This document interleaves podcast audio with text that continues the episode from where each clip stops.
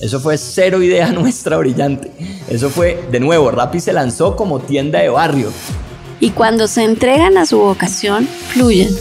Et ne se comparant avec personne, on devient irréprochable. Y más recientemente una transformación cognitiva. Brutalmente informado de lo que te apasiona. Es una actitud frente a la vida. Yo soy lo que yo creo que tú piensas que yo soy.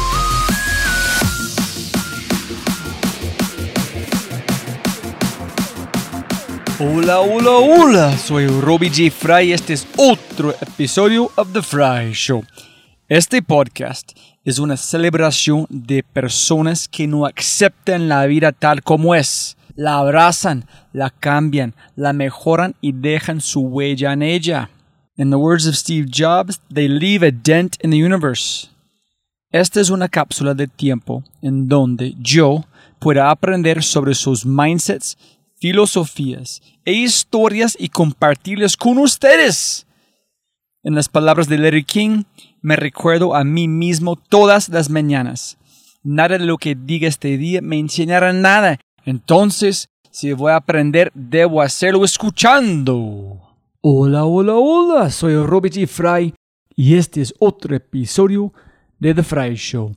Este podcast es una celebración de gente irreproducible visionarios, los que existen fuera del margen. Una cápsula de tiempo donde yo, Robert Jeffrey, pueda aprender sobre sus mindsets, filosofías e historias y compartirlas con ustedes. En palabras de Larry King, me recuerdo a mí mismo todas las mañanas. Nada de lo que diga este día me enseñará nada. Entonces, si voy a aprender, debo hacerlo escuchando. Y la persona increíble a la, que estamos escuchando hoy es Andrés Bilbao. Andrés es el cofundador de Rappi. Y holy shit, este podcast es una locura. Lo pongo fácilmente en mi top 5 de todos los podcasts que he publicado.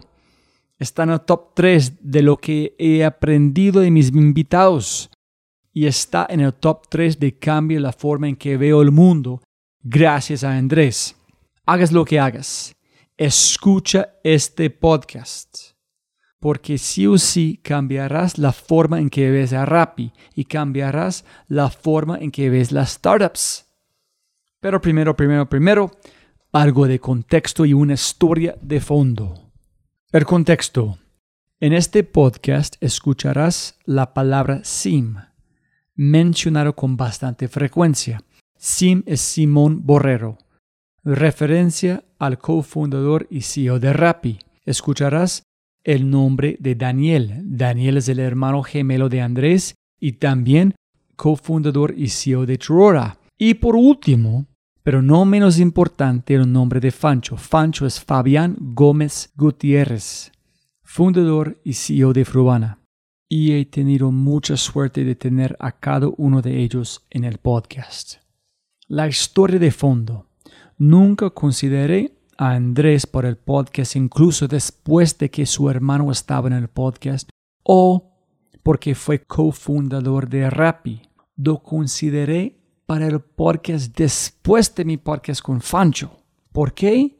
Porque Andrés invirtió en Fancho solo después de escuchar la idea de Frubana. Y aunque podría ser conflicto de intereses con Rappi, eso fue un impulso de curiosidad bastante grande, obviamente. Sin embargo, la verdadera razón fue su presentación, cómo tener éxito en Rappi o How to be successful in Rappi. Esta presentación es impecable. Después de este podcast, vea los enlaces y mira el video. Es increíble. Solamente tienes que buscar Andrés Bilbao en YouTube, creo que es número uno de los hits. Por lo tanto, aquí estamos con uno de los podcasts más importantes que he grabado.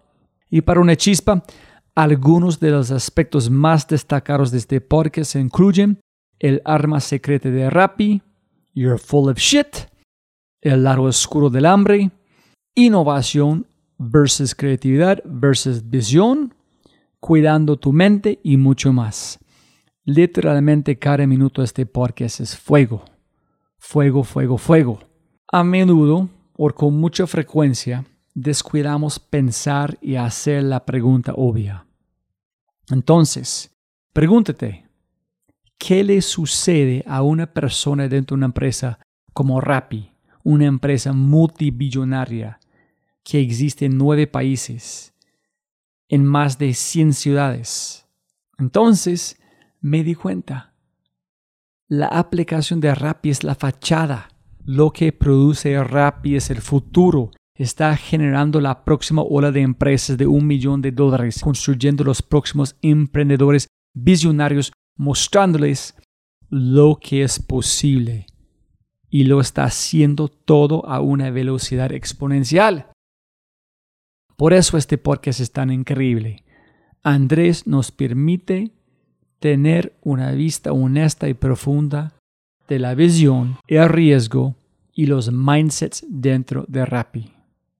Todo, todo mi respeto y admiración por todos los empleados de Rappi, Andrés, Seba, Felipe, Simón y la mayoría por aquellos que fueron los primeros empleados. Gracias, gracias por Rappi mi gracias que esta empresa es colombiana y gracias por su tiempo Andrés y por la gente escuchando. Si es la primera vez que escuchas el podcast, bienvenido y muchas gracias. Espero que aproveches esta oportunidad de inscribirte al podcast en Spotify, Apple, Amazon, Google o tu player favorito. No olvides, si este podcast te parece espectacular, hay otras cosas espectaculares que puedes encontrar en thefryshow.com. The newsletter convertirse en un miembro de The Show. Y obviamente si quieres acceder a los libros, podcasts, personas y lo demás que mencionamos en cada episodio, puedes encontrar todo en thefryshow.com. Más importante, si disfrutas este tipo de contenido, si escuchas con frecuencia y eres parte de una empresa, universidad o comunidad, ¿por qué no pruebas quinto? Cambiamos mindsets de tu talento con microaudios a través de WhatsApp. Quinto es fusión nuclear para el cerebro. Quinto lidera la lucha por la abundancia mental, un mindset a la vez. Quinto punto AI, K-I-N-N-T-O punto AI, quinto punto AI. Gracias. Y con ese dicho arrancamos con el show, episodio 156. El valor real de Rappi produciendo los fundadores del futuro, con el irreproducible y espectacular Andrés Bilbao.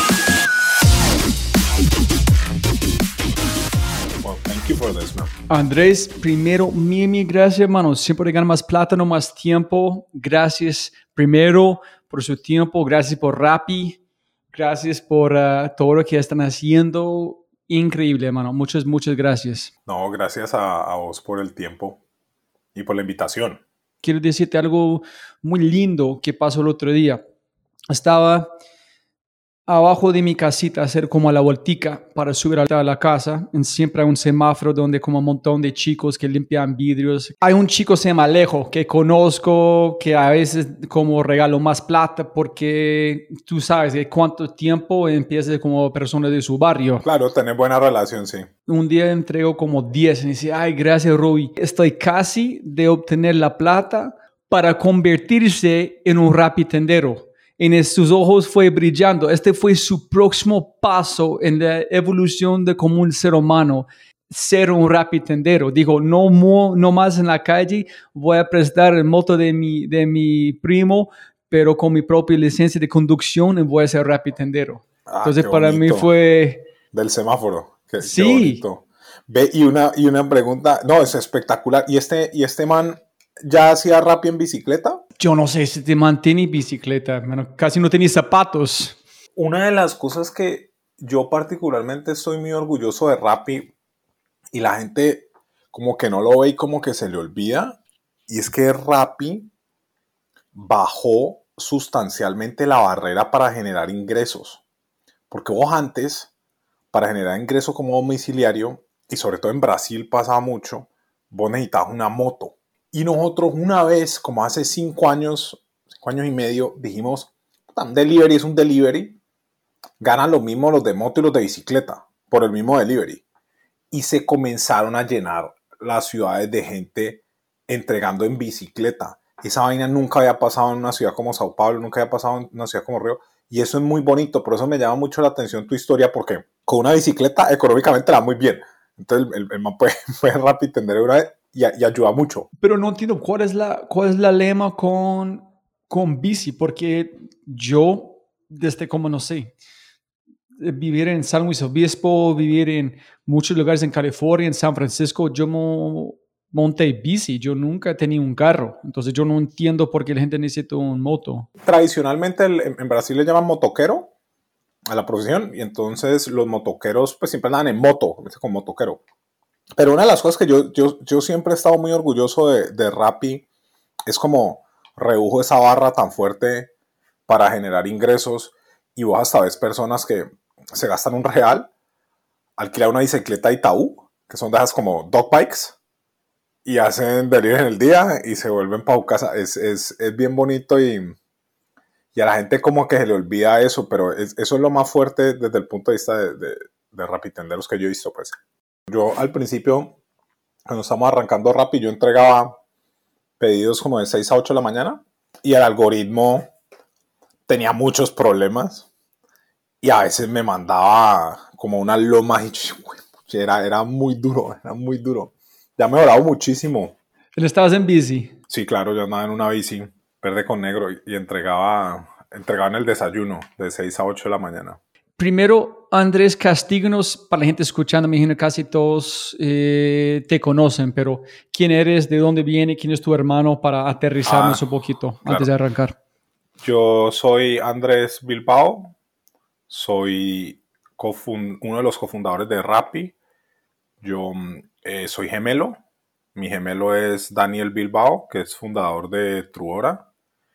Y mm, pues yo, si nos vamos como extenso en el background, pues yo tengo un background que tiene como tres partes, una que es corporate, una emprendimiento y una que es más por los lados de inversión. En corporate yo me crié manejando gente y proyectos en sectores industriales, papel, cerveza, todas esas cosas. Hice un MBA. eh, después trabajé con McKinsey en el sudeste asiático y Estados Unidos principalmente. En emprendimiento estado involucrado con varias cosas, pero lo más fuerte es primero una compañía que se llama Gravity, que hace apps para supermercados.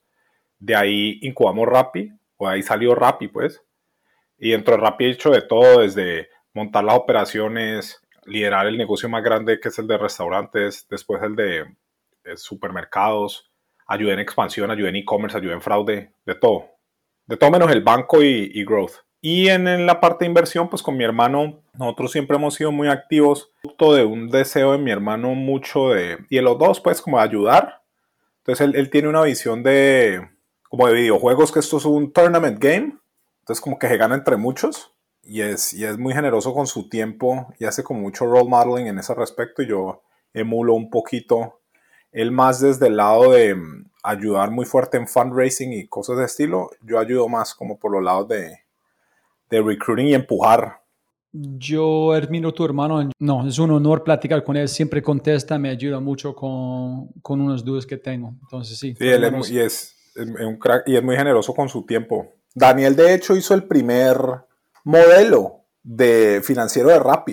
¿En Él serio? tiene- sí, él, hizo el primer- él tiene una cosa que se llama un truco de Él le dice el truco de magia y es que hace cuenta que, digamos que vos fueras a hacer un marketplace de podcast. Estoy inventando un negocio. Entonces voy a ir a charlar con Daniel y Daniel quiere entender tu negocio, entonces saca su Excel y comienza a escribir sus vainas y comienza a modelar y entreende el negocio y después te da el Excel y vos tu primer modelo, ¿sí?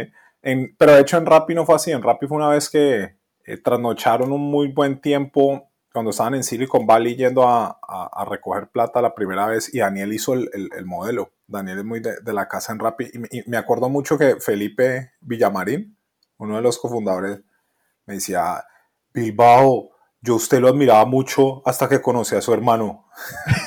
Dice Felipe. Y Daniel era banquero de inversión, entonces ese, ese truco de magia que tiene es una locura.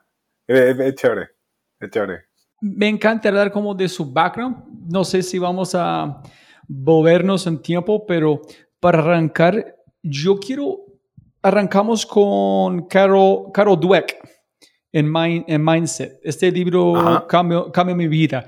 Leerlo, interesante, no es de mi top 5 de libros, pero yo pondría en el top 5 del impacto que tiene mi vida, específicamente con mis hijas. Es decir, cuando mis hijas llegan y dicen, Ro, papá, mira este, este dibujo. Yo trato de ser muy consciente de decir, "Ah, wow, estás practicando mucho.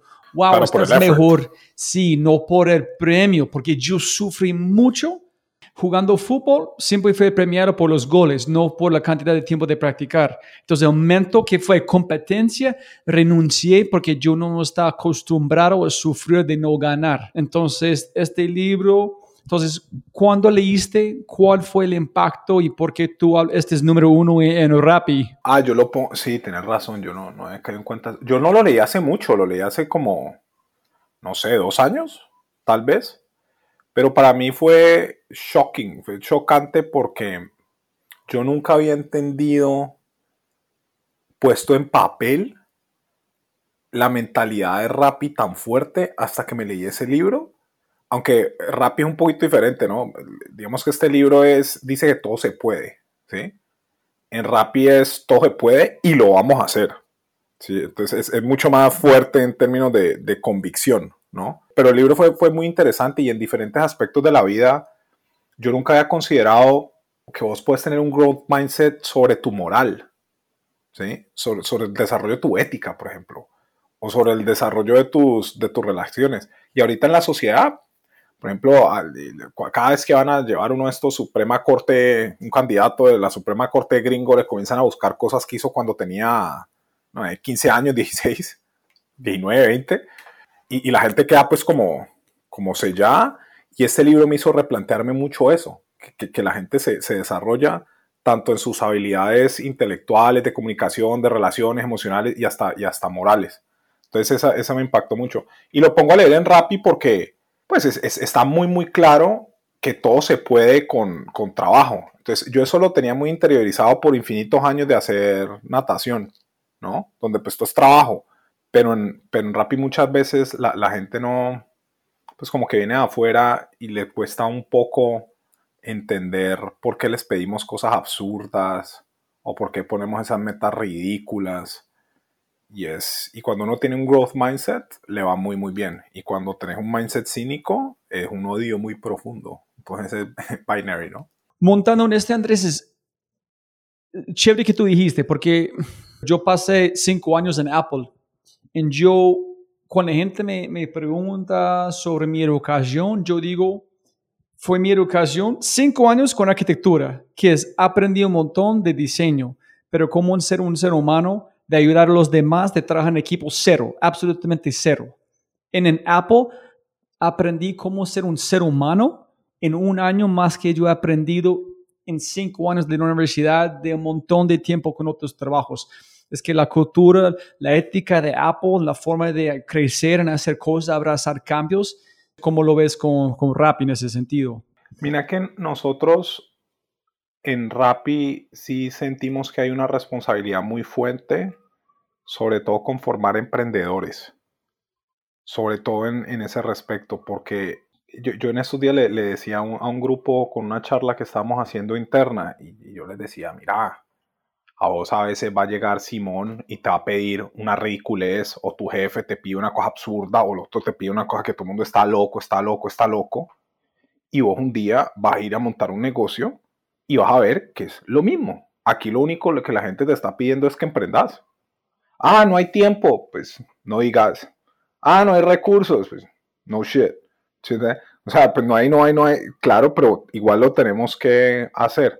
Entonces, en, en Rappi sí hay una, una, responsabilidad muy, muy fuerte hacia, hacia formar emprendedores. Es más como un byproduct que una, que una cosa que esté escrita ahí, pero es un byproduct muy, muy fuerte. Por eso es que recientemente, digamos, en el último batch de YC hay tantos ex Rappi. Entonces nosotros lo sentimos muy fuerte en ese respecto y, y todo lo tenemos muy claro y tenemos un respeto súper profundo con los emprendedores. En Rappi muchas veces para los cargos más grandotes que uno quiere contratar, sin empuja eso todo el día. Que, ah, busquemos los emprendedores y dónde están los emprendedores y las emprendedoras y, y, se busca mucho eso. Entonces el, yo sí siento muy fuertemente que Rappi es una escuela increíblemente buena de, emprendimiento y en ese sentido tenemos una responsabilidad muy grandota porque cuando salen de Rappi genera mucho valor a la sociedad en infinitos, digamos, puestos de trabajo y, y acciones pues, de valor que se generan a través de toda la cadena, como es el caso de, de varias compañías que ya han, ya han salido y que van muy bien. Primero, ¿cuál es tu definición de emprendedor? Obvio es una cosa que todo el mundo quiere ser, es admirable, pero ¿no crees que es, es una manifestación, una consecuencia de la naturaleza de en donde vamos, que no hay otra opción? Es con, con todo el desconocimiento que hay, con la disonancia cognitiva, no tienes, tienes una, un choice. Decir, yo no sé, pero voy a aprender. Oye, necesito que tú tocas el piano por este grupo. Menos de alguien es decir, yo no puedo, yo no sé cómo. No, es, yo no sé cómo, pero voy a aprender. En, en donde vamos no hay otra opción. Entonces, que yo veo, ¿tú crees que ustedes están construyendo una escuela de emprendedores o están construyendo una escuela de qué es necesario para existir en ser exitoso en el mundo, independiente de la palabra emprendedor? Yo creo que es más la primera. Estamos haciendo una escuela de emprendedores que una escuela para ser exitosos en el mundo. Solo que, pues si vos sos exitoso Rappi, sos exitoso en cualquier lado porque es, porque bien cuesta, cuesta arriba, ¿no? Pero lo, lo, diría más enfocado hacia la, hacia la primera, porque, y, lo puedo ver en el paralelo en la gente que, que hace parte del equipo, que son excelentes managers y excelentes administradores y excelentes gestores, pero no serían como tan buenos emprendedores. O sea, no, no necesariamente ese zero to one está ahí tan claro y ese risk tolerance no está ahí tan claro. Ahora, en cuanto a las capacidades para implementar y para, y para hacer una cosa y lograr una cosa increíble, sí. Lo que pasa es que yo en lo particular tengo una definición de emprendedor que probablemente nunca la he manifestado, pues nunca la he dicho en voz alta, con todo y que invertimos en varios, pues, eh, y varias. Pero para mí es más lograr algo de la absolutamente nada, alineando recursos, externos y lo que sea para, para lograr un, un, algo ese 0 a 1 y después es hay 1 a 10 y 10 a 100. Y, y, es muy diferente y muy especial la gente que lleva de 0 a 1 a 10 a 100 a millón. Y, los que nosotros tratamos de ayudar y back como Fancho, como María, como Santiago, es, están ahí. Sí, Julián. Entonces esos son los que yo llamaría emprendedores, que es muy diferente de entrar en tu trabajo normal y hacer un buen trabajo. ¿Sí me entendés? Y nosotros enseñamos mucho, enseñamos, no, pues ponemos a todo el mundo a que creemos cosas de 0 a 1. Y ese entrenamiento natural y parte pues también del hecho que nosotros, por ejemplo, no tenemos un departamento de innovación, no, no existe. O sea, todo el día estamos sacando cosas nuevas, proyectos nuevos y todo el día estamos innovando desde cero con una idea por allá y a darle con la versión 0, versión 1, versión 2, del día 0, 1, 2 y la es 30 días y así. Así lo veo yo. Pero tú crees, mira, yo creo que fue como Yuval Noah Harari que dijo, cuando fuimos cazadores en colectores, las personas eran mucho más inteligentes porque están siempre observando el mundo, qué tiene que hacer para lograr algo, te quieres como conectar, cuidar, cazar. En el momento que convertimos en el mundo de agricultura, convertimos mucho más estúpidos como personas, pero mucho más inteligentes como el grupo. Claro. Yo veo que este emprendedor 01 es mucho más similar a este cazador-colectores. Siempre están mirando peligro y qué es oportunidad en vinculando personas para obtener algo en viviendo a este como, no sé, como Johnny Cash, I walk the line, no es como una doble filo. Tú, tú contratas por esta persona o la persona adentro de la naturaleza de Rappi sale como esta persona. Las dos. Porque yo, por ejemplo, era mucho más, con todo y que tenía, habíamos hecho cosas y lo que sea, yo no era ni tan práctico, ni tan, ni con un mindset tan fuerte de determinación y convicción. Entonces a la gente se le pega eso y se vuelve cultural. Uno, sí se desarrolla mucho en lograr cosas imposibles en, en Rappi. La última frase que uso en cada charla, cada vez que la gente se pone a quejar y lo que sea, siempre digo lo mismo. Lo que sea que estamos planeando ahorita y vamos a hacer es mil veces más fácil que lo que ya hicimos. Acordémonos de eso. ¿sí? Y así, y así pues como que se, se- se hace un, un atajo a, a una cantidad de negaciones, ¿no? Mira, esa es una pregunta solamente para marinar, es una pregunta personal. Ellos preguntan, este no es, no es para conectar directamente a la guerra, pero entiendo todo lo que ustedes han hecho, que es invisible en este dolor, en todo lo que ustedes están haciendo. Ellos preguntaron muchos soldados de la Segunda Guerra Mundial sobre su experiencia en la guerra. En ellos, no sé, voy a decirlo en inglés y tú puedes traducirlo a español, pero es I wouldn't trade the experience for any amount of money in the world, but you couldn't pay me again to relive it ever for no amount of money. ¿Tú crees en, en Rappi no cambiaría la experiencia que has vivido para nada, pero si alguien van a pagarte para arrancar desde cero, vivir los mismos dolores, ¿tú vas a hacer otra vez o no? Mira que, mm, qué excelente pregunta. O sea, sí, yo creo que yo no cambiaría la experiencia de, de, de Rappi por nada, ni por putas. Y, y eso nos ha formado a todos increíblemente como profesionales y como personas. Vos te, vos te pones a ver lo que éramos todos hace seis años en nuestras capacidades y habilidades y lo que somos ahorita, y eso es night and day. Eso no, no tiene nada que ver una cosa con la otra. Pero lo hablaste en términos de la, de la guerra como de, de que no me podrían pagar lo suficiente para ir a hacer otro Rappi. Y pues mira, yo te digo, la respuesta a eso es, particular de cada persona, pero, pero no. Fancho está haciendo exactamente eso en Flujana. María está haciendo exactamente esa vaina en, en, en Muni. Y listo, ellos eran early y no necesariamente como cofundadores, pero, pero el pain es, igual de fuerte. Y en las palabras de Fancho, es mucho más fácil la segunda vez. Entonces, por, por lo menos psicológicamente, porque creería yo que al final el dolor eh, también está muy asociado a cómo te sentís. ¿sí? Eh, a cómo manejas tu mentalidad, cómo manejas tu, tu perspectiva, ¿no? Entonces, emprender es durísimo. Y estoy seguro que Simón, Sebas, Fancho y Felipe, haciendo un, un siguiente emprendimiento, manejarían un nivel de estrés más bajo que el que se manejó en Rappi. Entonces yo creería que la siguiente es como más, más, más amena. Y si incluso fuera igual que Rappi, estoy seguro que varios la haríamos.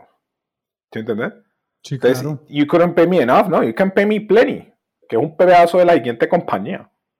Está bien. Sí, para hacer la segunda vez. Y cuéntame, Andrés, sobre tu evolución, porque tú mencionaste algo que quiero como tocar en el video sobre Zero Defensiveness, que una Ah, historia el, como... El video de, de How to Be Successful at Rappi. Ajá, pero donde quiero conectaros, tú explicaste una historia que no entendí sobre Simón en su punto de vista en un momento en que tú cambiaste o evolucionaste como un ser humano dentro de una empresa. Entonces, quiero ver en tiempo cómo fue sus pasos de un ser humano desde de como consulting hasta Gravity hasta Rappi cuando ustedes arrancaron.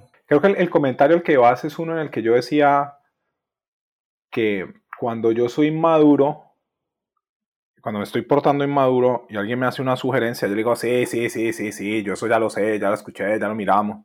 Pero cuando estoy portándome maduro, digo, "Mm, esta persona es inteligente, esta persona está buscando ayudar, ahí esta persona tiene mucha idea de todo lo que está haciendo, escuchemos a ver qué, qué es lo que uno no está viendo con esa cantidad de biases, ¿no? Yo cuando recién eh, salí de consultoría y volví a, mm, a Gravity, Gravity era un negocio bastante más tradicional y en Rappi había que hacer mil veces más locuras, ¿no? Entonces comenzaba eh, Simón, que es el, el- estandarte número uno de determinación y convicción, de meterle determinación y convicción a, a las cosas que se hacen, y decía, no, negro, vamos a hacer esto y esto. Tenía un bias muy fuerte, "Ah, eso no me puede, ah, eso no se puede, eso no se puede. Y se me, y se me quitó y se me fue cambiando el chip hasta que es, bueno, ¿cómo lo hacemos? Y una historia de eso bonita es cuando sacamos 35 minutos o gratis. Güey, espera, ¿qué es? ¿Qué es? Cuando sacamos 35 minutos o gratis, la, la promo de 35 minutos o gratis. La gente que es early adopter de Rappi sabe que antes nosotros sacamos la, la, la campaña más exitosa de la historia de Rappi, se llamaba 35 minutos o gratis. ¿Sí? Y era básicamente, hacía un pedido Y si no estaba en tu puerta en 35 minutos, era gratis. Y la idea de esto, en, en típico Rappi, quintessential Rappi, habíamos salido de una crisis muy fuerte en la que teníamos problemas de escalamiento de, de básicamente los servidores. Pero cuénteme en qué año, cuál fue el problema, todo el- para... Ah, es que yo no me dejé los años, pero digamos que ya por ahí en el 2017 o 16, por ahí, ¿sí? Después de arrancar, después, de Después de inicio. arrancar, ya estábamos en plena etapa de aceleramiento, de super growth, en el que crecíamos 20% al mes, 30% al mes, algo así. Tuvimos una época en la que básicamente la infraestructura no estaba, ¿sí? el stack no estaba y el app se caía en el almuerzo y la cena todos los días por tres semanas. Entonces, cuando el app se cae, si fuera como que se paran los pedidos y ya, pues no es tan grave, pero se logueaban todas las tablets de los restaurantes, a los rapitenderos se les perdía el, el pedido del, del app. Los usuarios no les entraba y los que habían entrado se les aparecían los pedidos. Entonces, hace de cuenta que si estábamos haciendo mil pedidos al día, por decirte cualquier número, que era más o menos por ahí, perdíamos eh, 500 a canceladas, 600, una cosa así, porque en los picos se caía el app. Entonces, esto era un desastre, íbamos derechito para la quiebra y listo, arreglamos esa, esa infraestructura de tech y Simón estaba empujando mucho y decía, mira, tenemos que volvernos a ganar la confianza de los usuarios. Y estábamos en, en el cuarto ese que le decimos la pecera, un cuarto lleno de, de vidrio, del cuarto piso ahí en la 93. Y Simón dice, no, no, listo, vamos a lanzar 30 minutos gratis, 29 minutos gratis. Yo así, está loco, no se puede hacer esa mierda, eso no se puede. no se ¿Quién puede". dijo este? que está loco yo, que hay que hacerlo, Sim. Tenemos que volvernos a ganar la confianza de los usuarios, tenemos que hacer algo radical. ¿Qué es lo más radical que se puede hacer? 30 minutos gratis, 29 minutos gratis. ¿Sí? Y era como que, man, y entonces es, venía y cálmate, vamos a sacar los datos. Y sacamos los datos y había unos poquitos restaurantes que entregaban en menos de media hora unas empanadas y cosas así. Bueno, después de debatir bastante con Sim, lo dejamos en 35. 35 minutos, que eso fue un win, el berraco, pues por lo menos Con la, que no da- fuera 29. con la Sí. data. No, con la data igual no llegábamos, no llegábamos, ni puta llegábamos. Pero entonces lo que hicimos fue que miramos la data, miramos las cosas y dijimos, hombre, ¿qué podemos hacer para llegar a, a ese número? Y, a- y aquí va tu punto de la transformación. Si hubiera estado como en los primeros dos meses de Rappi, yo he dicho no y me voy para la casa antes de hacer eso. ¿sí? Ya después era como, ah, esto está ridículo, vamos a ver cómo le damos la vuelta. ¿sí? Y en esa ridiculez, una de las cosas que hicimos fue que cogimos Crepes and Waffles, que es el restaurante como clase media alta más popular en Bogotá, que no hacía delivery y que ya medio que hacíamos con, con Rappi. Y todos los Key Account Managers los mandamos a charlar con los managers de Crepes. Y entonces nosotros fuimos y literal hablamos con los managers de todos los Crepes. Ahora imagínate lo que logramos. Había un restaurante que entregaba demoradísimo y logramos que nos entregaran primero a nosotros y se metieran 35 minutos gratis. Y entonces sacamos esa promoción, eso estalló. O sea, fue una, una bomba. Y vos le preguntaba a la gente de esa época y todos se acuerdan y el buzz era así. "Ta, Hay crepes en 35 minutos gratis. Y estoy pujando para que no me llegue. ¿Sí me? Y eso volvió un poco de usuarios y recuperamos una, una cantidad de usuarios con, con esa promoción. Eso es muy típico de Rappi. Si usted pones a ver, cuando eso, hamburgers entregábamos como en una hora y cuarto. Y nos pusimos a sacar 35 minutos gratis para recuperar confianza de, de los usuarios. Entonces ahí se ve clarititico la evolución de no se puede, ¿sí? A miremos a ver cómo se puede. A hicimos una cosa muy buena y nos, y nos sirvió mucho para, francamente, sobrevivir en una época en la que la, la cosa no, no se veía ni, ni, ni un poquito tranquila. Mire, hermano, si, si vos de hace cinco años quieres ingresar a Rappi en este momento, ¿te contactarías a ti mismo? Sí, claro. Pero si tienes esa actitud de no, no se puede, Es que todo el mundo tiene actitud de no se puede. O la, o la mayoría de gente tiene una actitud. Simplemente uno tiene que gastar un poquito más de tiempo a que se cree. Nosotros lo hacemos a cada rato. Y el primer precursor de esto es SIM. te he hecho otro cuento, estamos en el 2017, 18. Y comenzamos a hablar de hacer SIM, comienza a hablar, porque comenzamos en una exageración, a hablar de RappiPay. Te dimos, está loco, estamos haciendo RappiPay con la cantidad de fraude. Nosotros ya teníamos unos problemas de fraude muy fuertes, muy fuertes. Y este está hablando de RappiPay. Eh, y claro, sí sea una dinámica natural, y es que cuando vos sos el CEO o cuando vos sos el más senior y otros implementan, los que implementan siempre están pensando, ¿cómo putas hago esto? Entonces tiene un bias bien negativo, el otro tiene un bias bien positivo, y ese es su rol y está bien, que empuje, Pero en esa época de Rappi, todo el mundo decía que no, en Rappi.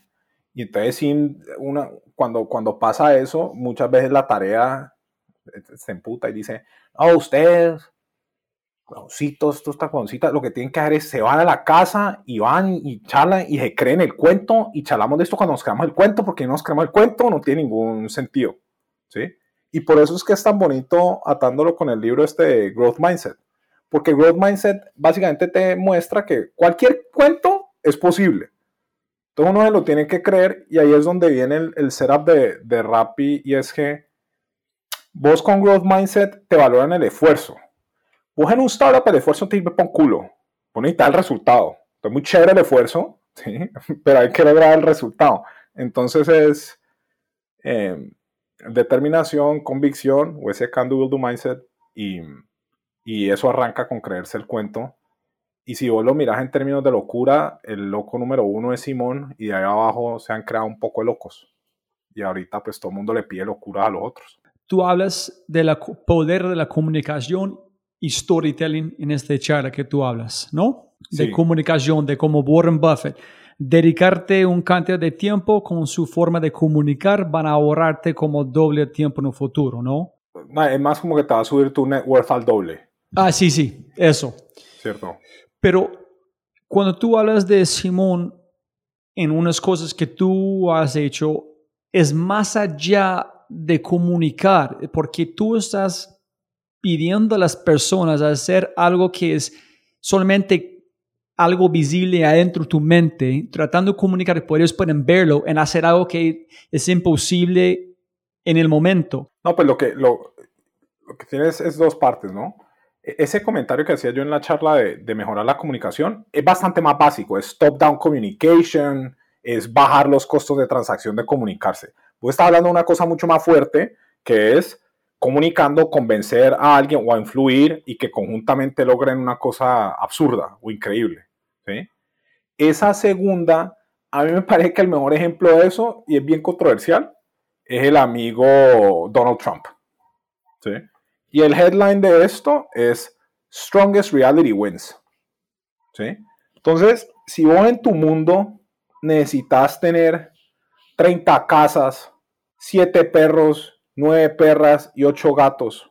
Necesitas un barco que flote y necesitas 7 hermanos ahí sean adoptivos y vos lo querés con suficiente fuerza, vos lo lográs.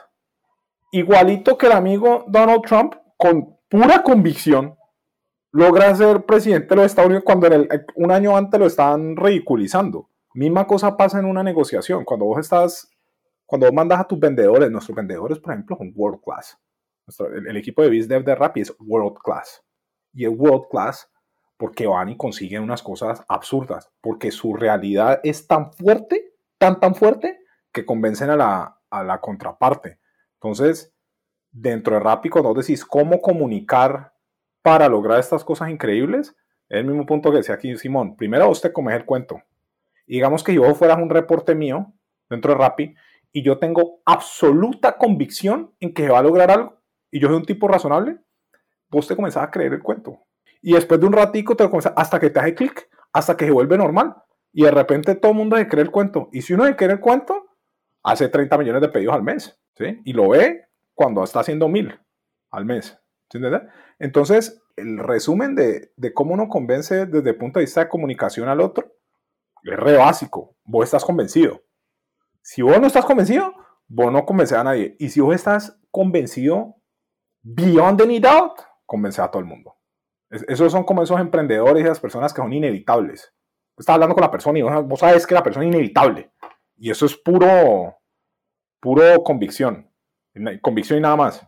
Sí, en este cuento con en 35 minutos o menos, ¿cuándo fue la chispa en tu mente dijiste sí es posible? ¿Cuándo convertiste en creer? Sí, ¿cuándo fue tu momento Ah, no, de pero es que yo tengo, yo tengo una relación diferente con Sim en la que en algunas de esas es más como disagree and commit y esa vaina anda bien, entonces yo es como que eh, yo no sé si vamos a hacer eso, pero vamos a hacerlo y ya. Y, y cambió con... No, mentira, ya cuando uno dice que lo, que lo va a hacer, tiene que, tiene que convencerse, entonces salí de la reunión. Ah, Después de un, de un tiempo se vuelve un valor. Y si vos genuinamente crees que todo se puede, pues todo se puede. Y cuando decís que no se puede es que no, o, no le has dedicado suficiente tiempo, o no lo querés lo suficiente, o no le has dado la vuelta suficiente. Pero yo me, yo me he dado cuenta con el tiempo que las cosas de emprendimiento que he aprendido son puros clichés de abuela, que uno después las lo reaprende y como que los escucha. Mijo, usted puede hacer todo lo que quiera, tal cual. Es- es como, como todos los refranes. La gente que cree que quiere, que cree que puede y la gente que cree que no puede tiende a tener la razón. Sí, genio. Es igualito.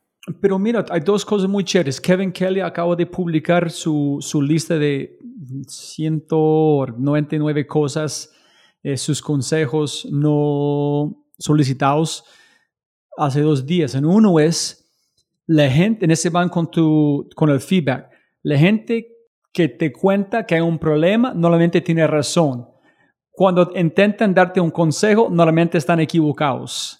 Entonces, la gente dice que no le gusta, algo no está funcionando, tiene razón. Si tratan de ayudarte cómo funciona, no escuches, porque realmente no tienen ni puta idea de qué están hablando. Pero con los dos, sí. El número dos se dijo, hasta el más viejo, el consejo, o como este que tú dices la abuela, probablemente es correcto. Es que los demás antiguos, estas cosas, si tú crees que tú puedes hacerlo, puedes hacerlo. Sí, Es de son- verdad. son un poco de cliché. Ahí se me van a ir ocurriendo otros, pero yo son, son eh, puros clichés que lo que pasa es que uno no, a vos te echan la frase y vos no la entendés. Tengo un consejo que le doy a la gente cuando me pregunta mm, sobre reclutamiento y me dice, mm, hace cuenta que vos sos un emprendedor y querés reclutar un equipo.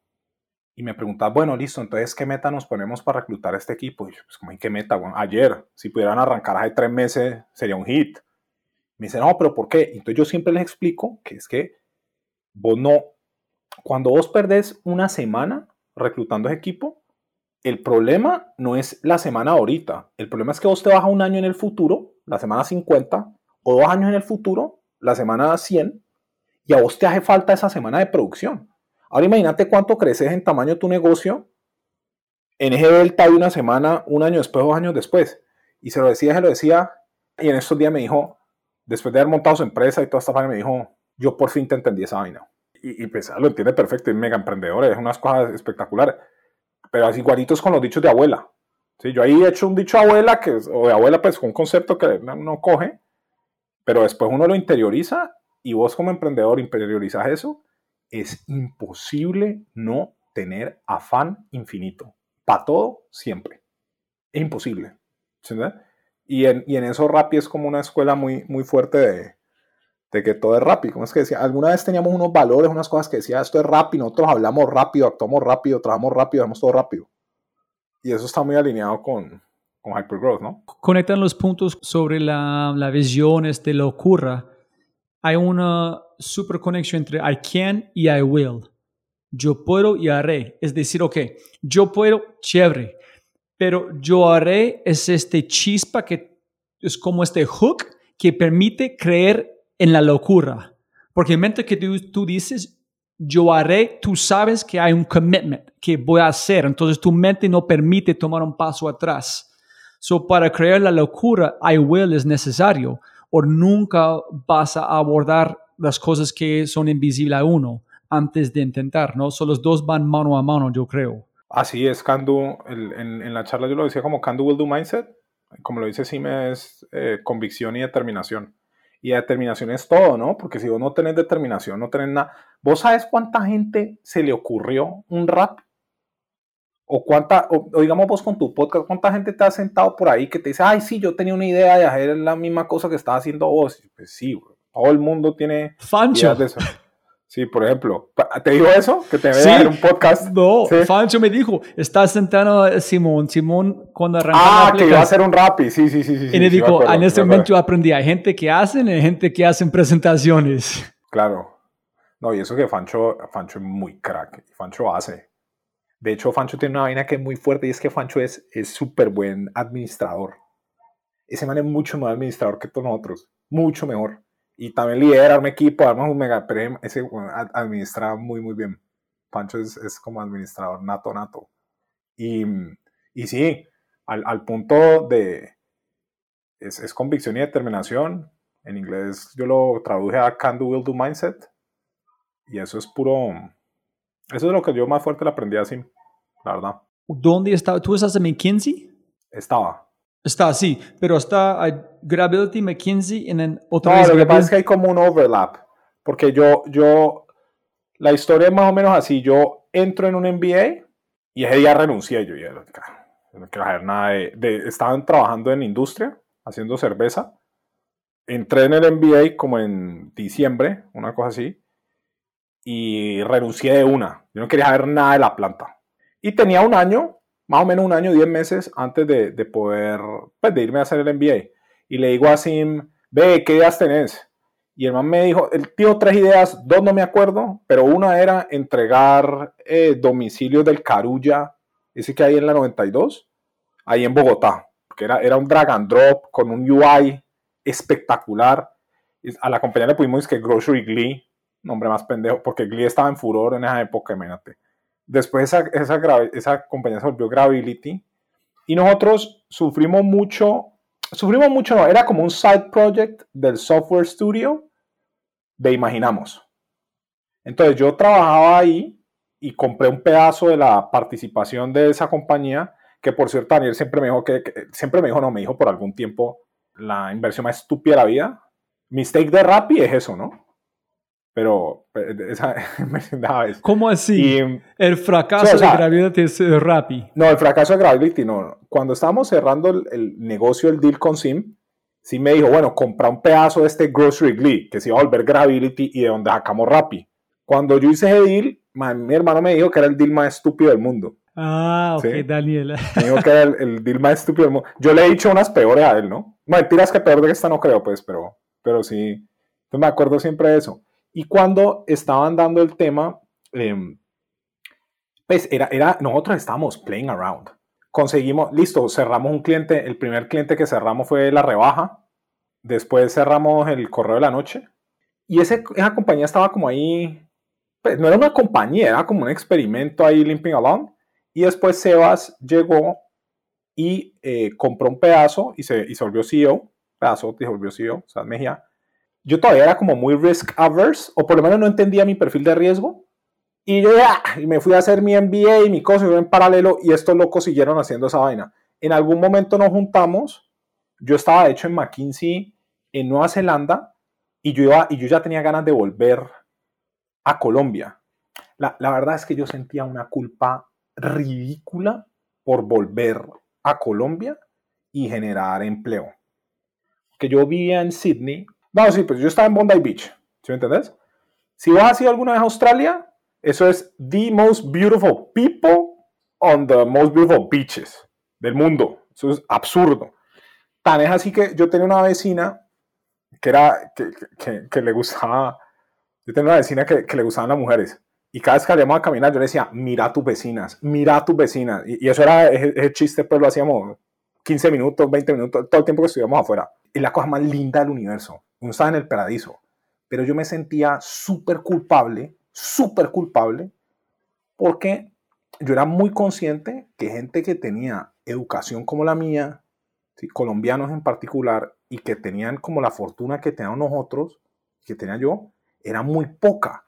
Y uno estaba por ahí parchando, living the life in Sydney, cuando había como tanta cosa por construir. A mí no me podía la culpa. Yo tenía tanta culpa que una vez me trataron de contratar de COO de una compañía que se llama Aflore.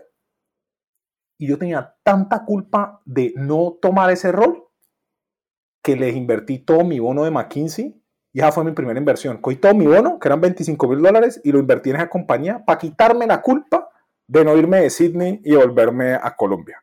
Entonces, a, a crear em, empleo, ¿sí? Pero dos preguntas ya, Andrés. ¿Dónde crees que viene este culpable? ¿Tu, su, su padre en su madre? ¿De algo genética como que tú vos tienes para su tierra? Y número dos, ¿fue un momento en la playa, una conversación, una cerveza donde este dolor fue tan fuerte que dijiste yo tengo que hacer algo o fue un proceso de tiempo? No, fue, bueno, ¿de dónde viene? Yo creo que es más pregunta para psicoanalista. Yo creo que tiene algo que ver con, no sé, upbringing católico más. Joder, con, con el guilt. Sí, el guilt. Sí, sí. La verdad no, no sé y, y, prefiero no andar en eso, pero si, si me hablas de cuándo pasó, yo estaba, yo, yo tuve como, como mes y medio que ya tenía una ansiedad que era muy como insoportable. Yo siempre he un, un tipo muy ansioso, pero esto ya era, ya era ridículo y para mí era muy claro que yo tenía que volver era muy, yo, yo tenía que hacer eso. Lo que pasa es que cuando era volver, pues yo creía que íbamos a hacer una empresita de software aquí, alguna vaina allá, íbamos a hacer 50 empleos, 100 empleos. No una vaina así como tan, tan absurda como rápido, pero sí era con una conciencia muy, muy, muy clara de que si nosotros no hacíamos los negocios, no los iba a hacer nadie más. Entonces estaba yo ahí en la playa, en esos, en esos veranos absurdos de Sydney, y entonces Simón me llama y me dice, negro, ¿cómo no te vas a volver? Que no sé qué, que Gravity, se nos iba a cerrar la ventana de oportunidad de Gravity, creamos nosotros. La verdad es que ya había cerrado, pero nosotros creíamos que nos iba a cerrar la, la ventana de oportunidad de vender software para supermercados como a gran escala. Y entonces yo estaba haciendo, estaba con un cliente en McKinsey en Nueva Zelanda. Y allá hay un retailer grandísimo. Y entonces yo me volaba de la reunión de McKinsey para vender el software de Gravity. Entonces me volaba y me volaba hasta que ¡tim! ya vendimos eso, cerramos un, un, deal que después se volvió como un millón de dólares y con eso, eso tuvo un beneficio grandote para Gravity, que Gravity necesita un poquito de caja. Entonces cerramos ese deal y yo ya me devolví y negociamos pues la, mi, mi regreso y yo me devolví a liderar Gravity con Sebas. Y cuando eso Felipe estaba haciendo Rappi con Simón. Y eso era una tensión increíble, porque es, es, eso es como si yo te dijera ahorita, vos y yo somos socios, y yo te dijera ahorita que me voy a poner a, a coger la mitad del negocio y la mitad de la gente y lo voy a invertir en cripto. Pero cripto de Etiopía. Eso era más o menos como se sentía el hacer Rappi. El trabajo de Sebas y yo, Sebas nos sentábamos a charlar de cómo hacemos para que estos dos locos no nos quiten todos los ingenieros y no lo van a quebrar Rappi, sino que también van a matar Gravity. Esa, esa, era como la tensión. Hasta que en algún momento mm, ya estaba pasando cada vez más tiempo en Rappi, más tiempo en Rappi, más tiempo en Rappi, porque nos partíamos, porque había los dos negocios. Y una vez en Brasil nos reunimos todos y este man dice, vea, me encanta que me tengan esta fe, pero están dejando solo en esta huevonada. ¿Cómo me le ocurre dejarme solo en esta vaina? Vamos a darle a esto. Y, y ya nos metimos a darle con toda Rappi, pero Rappi sí, yo te digo, eso era el negocio más incierto. Yo de pronto ahorita, uno como que tiene más fe o entiende mejor los economics o, aprendió que de un negocio ultra low cost se puede generar algo.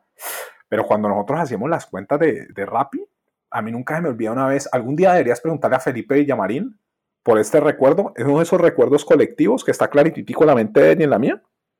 Vuelvo yo de un viaje Australia, antes de regresarme, Felipe ya estaba haciendo cosas ahí de, de Rappi.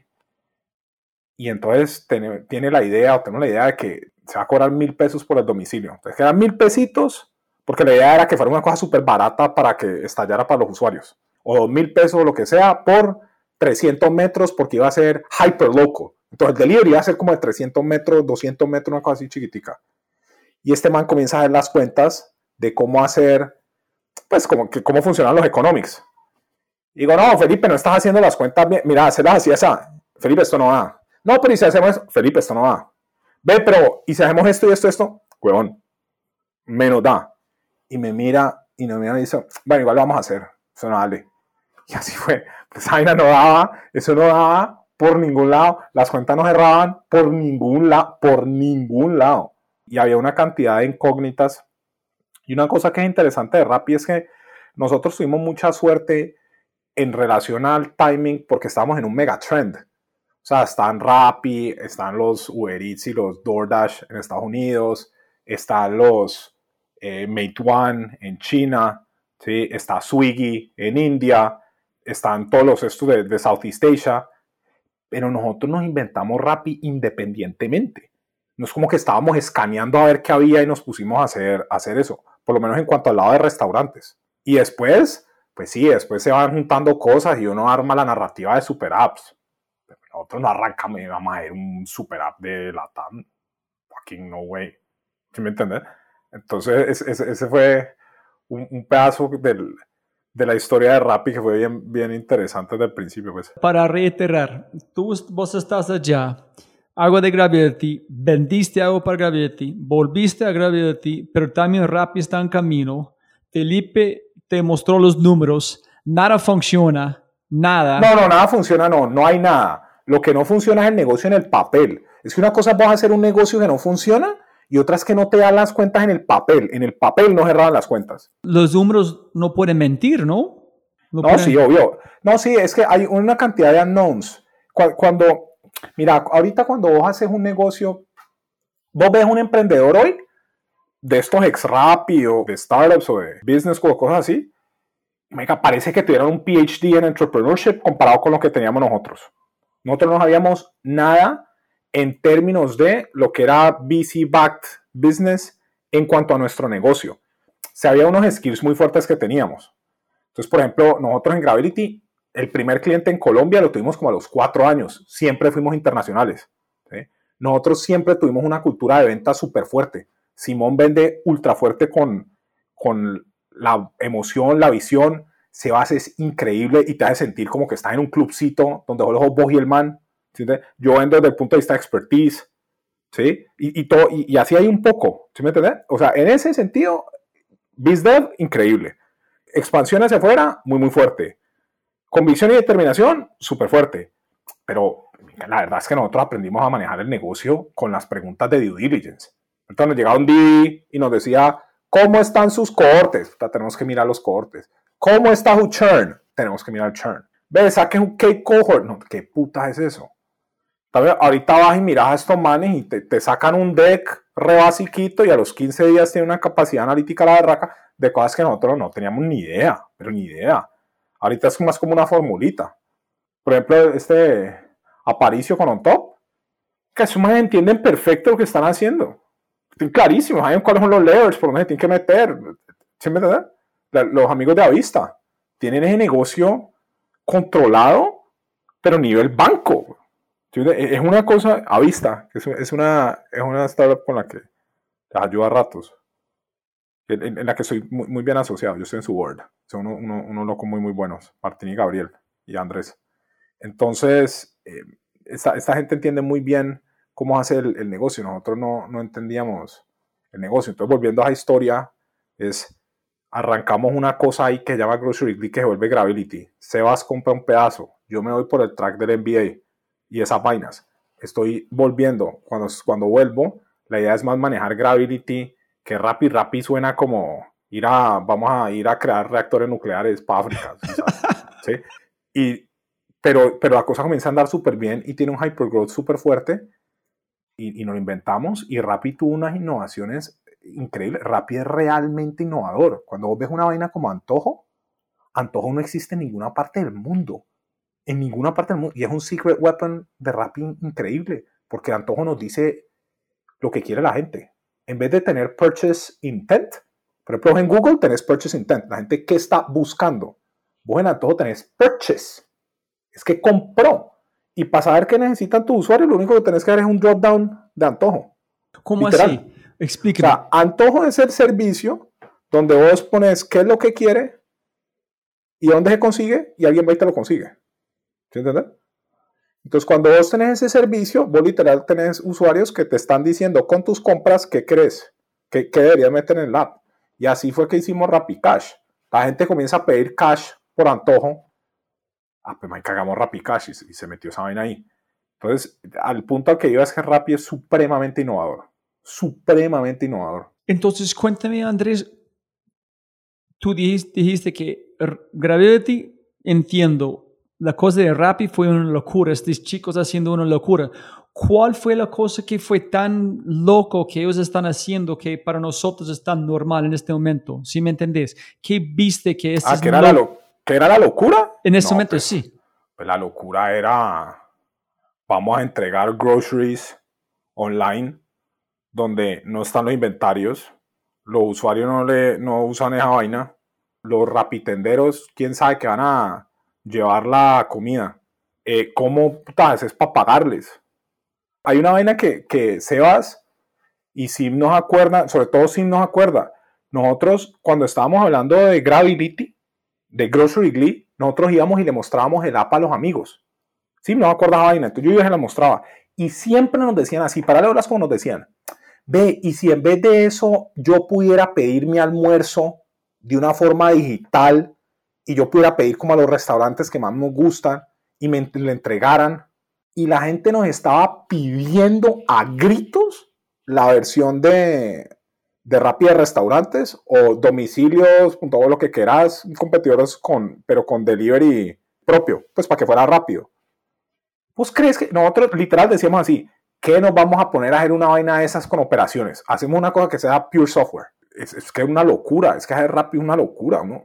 Heavy Logistics, no tienen ni idea el mierdero que es esa coordinación de logística y, es, y las situaciones de hambre. Y estás en una industria que el bias al odio es total, porque el día que vos te estamos quedando mal, vos, Roy, vos no sos una persona racional, vos tenés hambre, vos puedes ser un presidente de un banco y te portás como una yaya, o sea, es, es- es completamente, entonces ese odio visceral, eso pasa muy por encima de cualquier otra industria. Te odian con cada esquina de su ser, porque es hambre. ¿Cu- ¿Cuántas industrias te parten el corazón con comida? Es, es- una cosa... Entonces, por eso es que es tan duro. literalmente. Sí, no como una metáfora, literalmente. No, no, no, es que es hambre. Tu, tu funciona bioquímicamente hambre. Te vuelves un animal. Te vuelves un animal, reaccionas como un animal. Y ese Ay, es el entorno en el que nosotros nos movemos. Nosotros hacemos una cosa muy bonita en Rappi, y es que en, en- en época de crisis, o lo hemos hecho varias veces, nosotros cogemos el celular de los top 50, top 100 eh, empleados de Rappi y se lo damos a los top 50 mil usuarios de Rappi. Y les llega un mail, ve, yo hoy no sé qué, no sé qué. Y estos te comienzan a escribir por el WhatsApp, ve, no me llegó esto, tengo este problema, tengo este no sé qué. Y a veces los usuarios te tratan, pero, pero con odio visceral y uno con empatía, pues puta, la persona tiene hambre. E- Eso es análogo como cuando vos y tu mujer están sleep deprived, que eso es como un paz, porque están sleep deprived, entonces tienes que dar un paz. Ese es el punto que, que una industria, en ese sentido, nuestra industria es muy jodida. Nosotros nos movemos en, en el hambre, no figuratively, en el hambre nosotros nos movemos. Y eso es, eso da mucha emoción negativa a ratos, a ratos. ¿Cuándo fue la evolución? Primero, Rappi, locura, hasta hijo de puta, este es algo que pueden crecer, hasta el punto para una visión que dijo Simón hace un rato, ser como el, el, um, el widget de LATAM o este, este super app. ¿Cu- ¿Cuándo fue los puntos de, de convergencia? Que esa es una locura, wow, hijo de pucha, esto está funcionando. ¿Qué hacemos hasta SoftBank, hasta como los momentos más radicales en, en Rappi? Mira que yo creo que no hay tantos, son, son poquitos, pero hay, hay uno, mi, sensación, la, la- la primera es, el negocio de supermercados no crecía un culo. Y Rappi, haciendo eso, se iba a quebrar. Se iba a quebrar, se iba a quebrar. Entonces, se decidió poner los top 25, top 50, lo que fuera mejores restaurantes de Bogotá, y esa vaina estalló, o sea, divino. Eso es un punto de inflexión brutal, que vos lo podrías entender como un medio pivot o como un em, complemento porque pusiste ese otro negocio. Y ese negocio hasta el sol de hoy es nuestro negocio más grande, que es el de restaurantes. Hemos hecho un buen trabajo con supermercados y supermercados es super sizable, es súper significativo en Rappi, el más grande de restaurantes. ¿sí? Entonces, ese fue un punto de inflexión súper fuerte. Hubo otro que fue cuando pasamos en Y Combinator, porque eso te abre las puertas a un mundo de inversionistas súper fuerte. Rappi, Rappi tiene una responsabilidad enorme, enorme, enorme con el ecosistema porque nosotros fuimos First Check de Andreessen, Horowitz en la TAM, son, fuimos una de las primeras y no la primera, pues compañía de la TAM en YC venía un poco atrás, DST, digamos, ha confiado mucho en nosotros, Sequoia, entonces en algún momento teníamos el peso, ya no tanto, pero de fundraising, por lo menos de Spanish Speaking la TAM en los hombros. Y si vos eras emprendedor, vos tenías que hacerle barra Rappi, porque eso es como marca Latam, marca Spanish Speaking Latam. ¿sí Entonces, nosotros involuntariamente, porque nadie aquí está diciendo que salimos a hacer eso, pues, pero involuntariamente tenemos esa, esa responsabilidad grandota, grandota y los puntos de inflexión. Entonces, cuando comienza a darle súper bien al negocio en restaurantes, pasamos en YC, nos metes a Plata Andreessen, después la de Sequoia, y después viene un, pedazo muy, muy duro, muy, muy duro. El pedazo más duro en la historia de Rappi fue después de esa ronda. Tuvimos muchos problemas. Digamos, hace cuenta que todo estaba pegado con babitas y tuvimos, y tuvimos un clusterfuck donde alinearon los hoyos negros y todo malo, malo, malo, malo, malo, malo, malo, malo. Y no crecimos como la parte más dura, dura, dura. Cuando hablas de la guerra, fue después de la ronda de, de Sequoia. No, crecimos de hecho, decrecimos como un puta, como 30%. Tuvimos esos problemas de, la, de las caídas del app. Pudimos de cuánta vaina. Como a los seis meses, en una compañía que es Hypergrowth, que crecía 30% al mes, estábamos vendiendo lo mismo que el mes en que nos metieron plata. O sea, estábamos muerto, muerto, muerto, muerto. Hicimos mucho grito de guerra, un grito de guerra, y, y alineamos, nos alineamos todos y, pasó algo que Fancho siempre me dice. Fancho, Fancho una vez estábamos en otra crisis y le dije, venga, Fancho, ya estamos en crisis y vamos, y esta mierda está re jodida y esto está putísimo. Y me dice, ah, qué bien. Y digo, huevón, ¿y a vos qué te pasa? Y Fancho me dice, no, es que Rappi anda muy bien contra la pared. Y eso es verdad. Cuando nosotros estamos contra la pared, el performance es boom, boom, ¿sí? Entonces en esa época estábamos contra la pared, estamos así vueltos nada, y después crecimos, me acuerdo que era como 24, 27, 23% cada mes, ya con un tamaño mucho mayor. Pero huevón, cuéntame, primero se suena como hard thing about hard things, wartime CEO, peacetime CEO. Sí, pero nosotros siempre estamos en wartime. Recientemente estamos medio en peacetime, pero ¿y eso? No, rápido. A mí no me gusta la analogía de la guerra, porque yo soy colombiano. Vamos a hablar de guerra, la gente muere. ¿Sí me entiendes? Pero, o pero no. Y eh, Sí, sí, no, nosotros somos eh, wartime. Yo, por lo menos, yo no, yo, eh, dentro de cuando manejo un unit o lo que sea, es 100% wartime. 100% wartime. ¿Qué hicieron por los cambios en este momento cuando Fancho dijo, chévere, esta es la empresa de Rappi, cuando estamos contra la pared? ¿Qué hicieron? ¿Cuál fue el mindset? ¿Qué cambios hicieron? ¿Cómo llegaron los cambios? Eh, yo creo que lo que hacemos es como ruthless prioritization y hay un sentido de urgencia muy fuerte, pero sabes que no te, yo no te sabría explicar como tácticamente o ni siquiera metafóricamente qué hicimos. Es como que estamos contra la pared y ya. Y entonces nos podemos a trabajar y hay sentido de urgencia y, y, la cosa se resuelve. Una vez tuvimos una, un ejemplo, esto es con una pregunta que me hacía mi hermano, ¿no? Una vez teníamos un, un verdadero mierdero de fraude, pero un mierdero pero increíble en el que en un mes el 8% del GMB, que es la plata que se mueve por la plataforma, de México era fraude. Tú imagínate un negocio donde yéndote bien deberías tener 3% de margen en, en, un estado maduro, por allá en el infinito, que no es donde estamos. Estamos en la etapa de hypergrowth en el momento. Y el 8% de la plata que te mueve por tu plataforma es fraude. ¿Entiendes? Es, puro credit card fraud y vaina. Es, todo eso lo arreglamos, ¿no? Y todo eso, y ya anda infinitamente mejor o súper bien, pues, y ya, y ya estamos muy por debajo de los niveles de e-commerce de fraude, ¿sí? Pero en esa época, y pues estábamos contra la pared. ¿Y qué hicimos? Pues se mete Felipe, viene Ayalde, que es mega crack, que trabaja en Rappi. Me meto yo, hasta mi hermano está ahí metido a veces ayudando desde las, de las, las herramientas de Trubona y una vez, y, pero después él estuvo como un mes y después se, salió un rato y como a los cuatro meses, eso está mil, pero mil veces mejor, pero, pero mil veces mejor. Y me dice, ¿qué hicieron? Pues, marica, me preguntas como si Silverwood trabajar, 500 mil vainas hicimos hasta que la, que la cosa salió. Es cuando me decís que, que estamos contra la pared que hicimos, es trabajar. Eso es trabajo, todo es trabajo.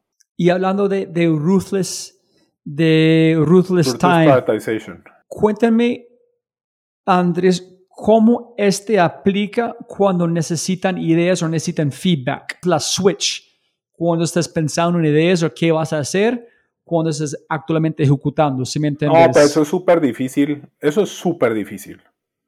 Lo, lo primero que te diría es que en Rappi, y yo creo que en cualquier compañía donde vos tenés un nivel de talento como el que hay en Rappi, la gente sabe qué es lo que hay que hacer. Collectively, la gente sabe qué es lo que hay que hacer. Y Rappi en particular tiene una cosa muy bonita y es que todo el mundo se mete en tu negocio. Por ejemplo, yo manejaba supermercados, todos los líderes de Rappi tenían opiniones sobre supermercados. Y las, manejan, las manifiestan freely. Misma vaina con restaurantes, misma vaina con el otro y con el otro. Eso es muy bueno porque hay muy buen challenge. Y en ese sentido, Rappi es muy diferente a un negocio normal. Vos llegas de una corporation normal y te van y te meten una tacada a la berraca, a poking holes en, en tu negocio y la gente se siente como que, sobre todo cuando vienen de afuera. Cuando sos interno, es muy normal, yo hablaba en esa charla que Galvis te llama cada rato, eh, Bilbao, vení, tirale piedras a esto, estoy pensando esto, tirale piedras. Entonces, ese es como parte del mindset. Pero cuando volvés al, a tu punto de cómo haces para cuadrar ideas cuando estás haciendo prioritization, la clave ahí es que siento yo, vos haces el brainstorming y después priorizás. Pero todo el mundo sabe qué es lo que hay que hacer y habrá una medio diferencia de opinión en cuál prioridad. Nunca en más del 15%. Collectively, nosotros sabemos qué es lo que hay que hacer, por dónde la cosa y que hay que bajar la cabeza, lo que sea. Habrá algunos lados que son mucho más innovadores.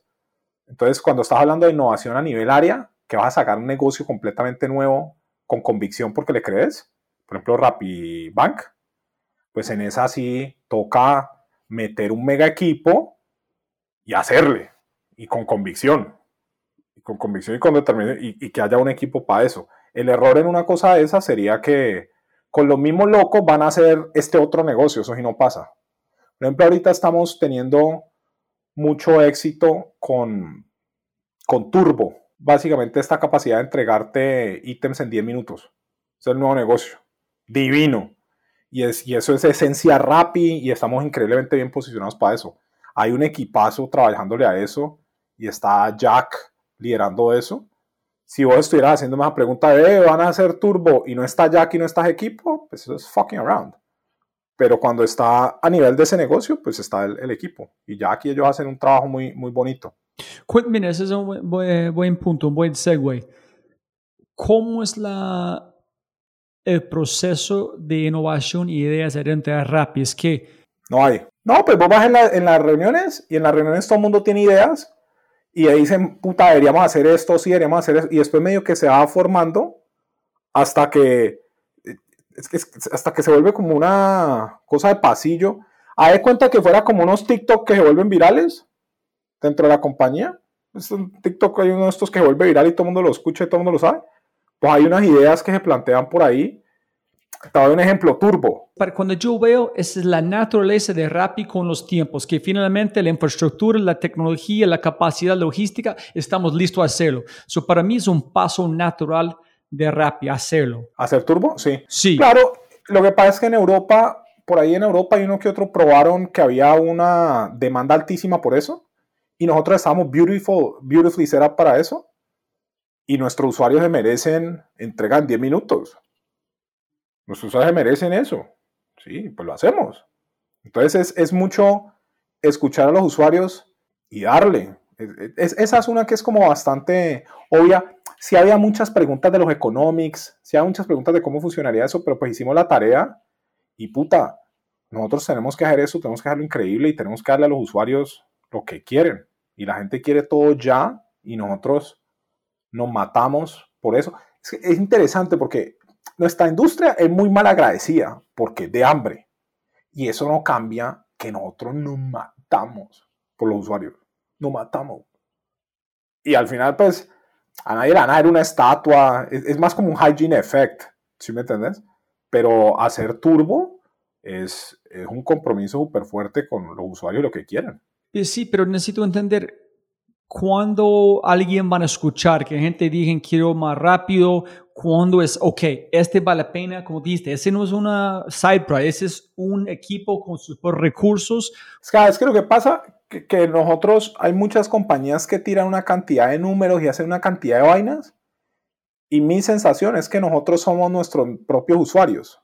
Entonces, cuando vos coges los top 50 decision makers de Rappi, pues son los usuarios. Y es como, vean, a nosotros nos gustaría esto, pues sí, güey, hagamos esto, pero decimos aquí, aquí, acá. Y la vaina es bien concienzuda y consensuada. O sea, todo el mundo sabe que tenemos que dar turbo. Y por eso lo hacemos y lo hacemos a toda mierda. ¿sí? Hay una que otra que es más controversial, pero, pero difícilmente nosotros hacemos una cosa en la que... ¿Qué? No, pues ahorita no, pero en su momento el banco, eso era bien controversial. Bien controversial. Pero ¿cómo vas a...? tienes que ganar plata, ¿no? Tienes los datos, tienes distribución. Sí, tienes pero que... escúchate, escúchate. Vos una compañía de delivery que quiere hacer un banco. ¿Vos escuchás la locura?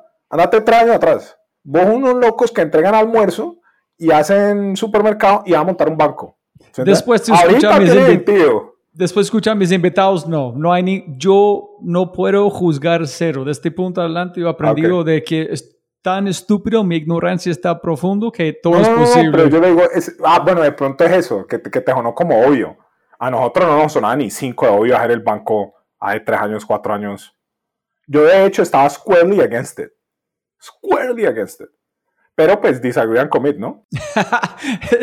Otro- pero en español, ¿qué otro es? Disagree and commit es como, yo no me lo sé, es como, estás en desacuerdo, pero te comprometes. E- Es como uno ejerce un santo derecho a la pataleta hasta el último segundo y cuando ya se decide, uno hace todo con convicción absoluta y determinación absoluta. Ya listo, ya pataleteó, vamos a ver esto, eso es lo que vamos a hacer, disagree, estar en desacuerdo, and commit, comprometerse. Eso es eso es súper clave. Cualquier compañía que no haga eso, eh, se pierde el tiempo, es como debatiendo pendejadas y... Esta otra cosa que hace Rappi muy bonito, que a mí me encanta de Rappi y que yo sufría mucho en consultoría, en pero no lo entendía hasta que estaba en Rappi, y era que en consultoría vos hacen mucha iteración, pero pensada. Como que hay una mesa y piensan y piensan y piensan y piensan. Y la solución es bastante buena. Estoy hablando de la parte que es teórica. Ahorita hay mucha implementación, en otras cosas de implementación, ¿no? Pero en esa como que le dan mil vueltas pensada. Nosotros en- muchas veces en Rappi decimos, no, hay que hacerlo por aquí, no, hay que hacerlo por acá. No hay suficiente información.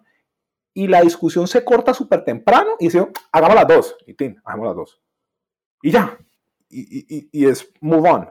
¿Sí me entiendes? Esa, ese mindset de, de Rappi, de, de hacer las vainas en paralelo y, el, y ese hagamos las dos, esa es una de esas frases súper típicas que, que se escucha mucho en Rappi. Hagamos las dos. Yo creo que tal cual dijo Santiago Zafara de 500, es que muchos emprendedores, si tienen los recursos, haz las dos cosas. ¿Por qué No, tienes no, que coger uno? pero nadie, nadie dijo que tiene los recursos. Eso es lo que yo dije. ¿Sí me entiendes? Es, es simplemente porque hay una necesidad de hacer las dos cosas. Es como hacemos las dos con los mismos recursos. Sí, no, no, pues así pues cualquiera haríamos hagamos las seis. ¿Sí me entiendes? No, pero ese, ese es un punto muy importante. Ese es un punto muy importante porque a veces la, la gente, la gente, por ejemplo, cree que ahorita hacen esos startups y, y creen que, que porque levantan una plata o lo que sea, eso es, eso es desperdiciar recursos. Pero la gente es, es muy, muy, muy importante agregar valor y, y crear vainas, pero con nada, como de la nada. Desde recruiting, porque montas un sistema de Rappi Makers, hasta eh, yo sé, revenue, donde generas una vaina que agrega tanto valor para las marcas que te genera como un profit center súper fuerte, hasta eh, trabajar en paralelo con los bare bones que te permite hacer dos, dos, tres cosas, ¿no? Ese problema de qué tanto haces no es un problema tanto de recursos, sino como de creatividad. ¿sí me? Por lo menos hay dos opciones. Si hay dos opciones con creatividad, es las dos. ¿Sí me entiendes? Por eso nosotros siempre hagamos las dos. Pero hay tres preguntas allá. Uno es, yo antes yo pensaba que la creatividad fue algo más importante, pero ahorita yo creo que es, si hablamos de la gallina y el huevo, el huevo siempre es primero. No hay gallinas, huevo y gallina. En el huevo es innovación. O el huevo es un dolor, tú haces algo, encuentras una barrera, usas tu creatividad, pero la única forma de testear si funcionó es ejecutar. Entonces, para Ah, mí la sí, sí, sí, ejecución sí, es mucho más importante la, la ejecución es creatividad. muy importante. Sí, lo, lo que pasa es que cuando vos hablas de creatividad, y eso es una vaina que pasaba en Rappi que se perdió. Se perdió y era muy buena. Había un chiste y era que y eso- esa mierda se perdió, pero era muy bonito porque era muy bueno de cultura. Alguien estaba diciendo algún servicio que habíamos hecho o alguna cosa muy bonita que habíamos hecho y decían, ah, eso fue idea de Felipe. Ah, eso fue idea de Felipe. Entonces decían, Antojo, eso fue idea de Felipe. Rapicá, eso fue idea de Felipe. No sé qué, eso fue idea de Felipe. Y el chiste era, pues, que vale culo de quién era la idea, ¿sí? Es, lo que importa es cómo hacer la cosa. Eso, eso se perdió en algún momento y, y ya. Pero yo me acuerdo que a mí me gustaba mucho, me, me llamaba mucho la atención cuando echaban el cuento de que eso era de Felipe. Porque llegaría algún nuevo y creerían que Felipe era como el creativo de Rappi. Pero lo, lo valioso es, es más de ese pedazo de creatividad, ese, la creatividad colectiva, ¿no? Nosotros hacemos muchas sesiones de esas de, de brainstorming, de, de qué nos inventamos, que, cómo solucionamos este problema, cómo le caemos a esta vaina, cómo ganamos aquí, cómo ganamos allá. Y sí, puede que haya algunas sesiones en las que alguien habla la mitad del tiempo, una sola persona, pero todo el mundo contribuye y en esto de elegir entre ejecución y creatividad, 100% ejecución. Pero vos cuando estás ejecutando tenés un equipo y si vos puedes tap into el equipo, tenés creatividad infinita. Infinita. Es como un, no check-ins cada tanto y tenés una creatividad de puta. Entonces a mí creatividad no me parece tan difícil, eso es gente charlando y ya. ¿Sabes qué es más difícil? ¿Sabes qué sí es bien más difícil eso? Visión.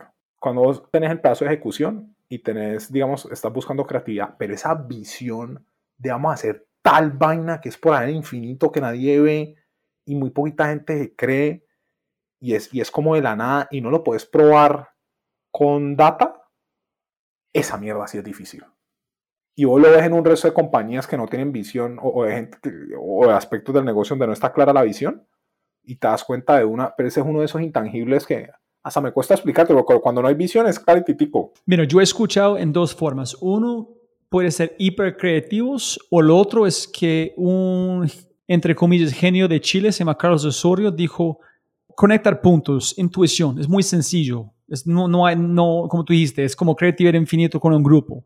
Sí. El segundo paso es como, ok, síntesis, pero un nivel como conectando puntos lejos. Sí, macro. El auto autocreatividad es preguntando las preguntas que nadie más ha hecho, que son tan sencillos y tan estúpidos que es como, por ejemplo, como pensando, ¿por qué no usamos domicilios por las tiendas de barrio?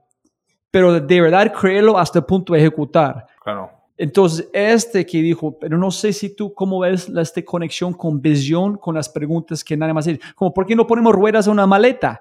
Nadie ha pensado, pusimos un hombre en la luna antes de poner ruedas en una maleta. Pues sabes que me parece, es que el, el approach de nosotros es mucho más, a mí me gustaría X.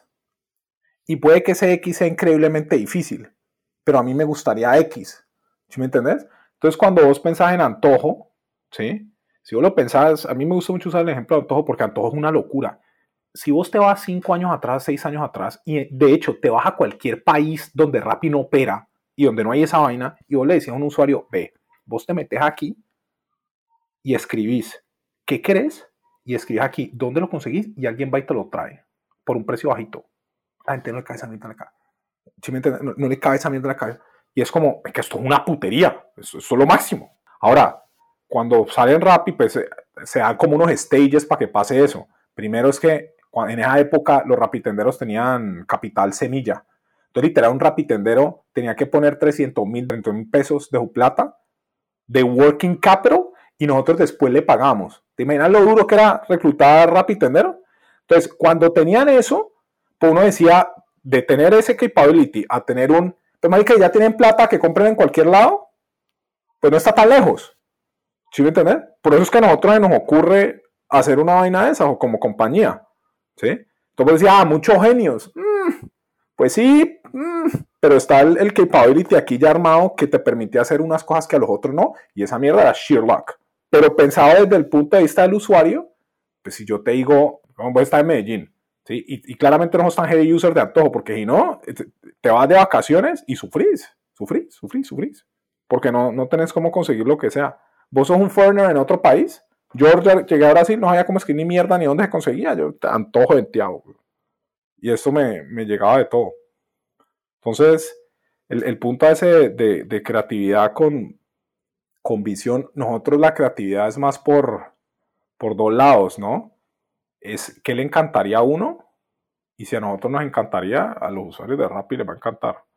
Yo siento que es como por ahí. ¿Cómo es dentro de Rappi la biología natural de un organismo donde la evolución de 10 minutos o cosas, la naturaleza de tenemos que evolucionar, vamos a morir. Es que 10 minutos los usuarios forzando a ustedes modificar su biología para entregar la próxima cosa. En donde me voy es hablando con un chico de un señor de Cali, hablando de la estrategia emergente, que a veces las cosas que salen tú nunca están esperando porque no sabía existía. No, pasan de las dos, pasan de las dos. Entonces, por ejemplo, lo de Cash, pues vos que ibas a saber que una gente iba a pedir. A mí al sol de hoy me sorprende que la gente pida cash por, por domicilio. Eso fue porque estaba a través de Antojo que salió ese, ese, entonces fue literal los usuarios hablando eh, hay otras que son pura convicción, como la que dije del, del RappiBank. ¿sí? Hay otras que son viendo el mercado. En Europa, listo, las condiciones son diferentes, no hay rapis que entreguen tan rápido, pero si hay una, hay un bias muy fuerte, perdón, si hay una demanda muy fuerte por entrega en 10 minutos, entonces vemos eso, eso hay que hacerlo aquí, nuestros usuarios merecen eso, lo hacemos. Entonces hay de todo. Y como vos tenés tanta gente, ¿sí? Al final no importa tanto por dónde llegó, más que llega a todos los decision makers y, se define. Entonces, todo el mundo, nosotros siempre estamos mirando, siempre estamos pila, siempre estamos viendo, por ejemplo, propio, estamos viendo el mercado y el mercado está buscando una vaina como propio y, sacamos propio, que es una herramienta para, para restaurante muy, muy bonita.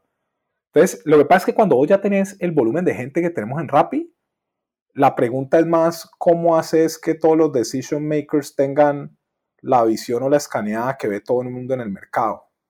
¿Cómo haces que la gente que cierra restaurantes sepa cuáles son todos los restaurantes que le encanta comer a los empleados de Rappi? ¿Sí? ¿Cómo haces para que eh, todas estas specialty stores donde los mismos Rappi, eh, la gente de Rappi Merca, crees que están en el app? Entonces esos canales internos e, es como lo más fuerte. ¿De dónde llega? De cualquier lado. Desde un agente de customer service hasta un inversionista que por allá dice, ve, miren tal vaina. Pero pues, ¿de dónde llega? Al celular de Felipe. Y fue idea de Felipe. Ya.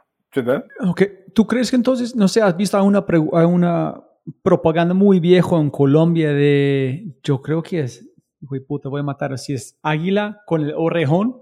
Que este man está en el barrio, tiene este orejón, ellos dicen, están escuchando la tierra, escuchan la... Sí, que por allá venía el camión de Bavaria. Ajá. Sí, sí, es igualito, igualito, pero colectivo. Sí, o Rappi, porque la forma de la naturaleza de la empresa es orejón, porque tiene tantas canales de escuchar a los clientes que el job de vida es constante.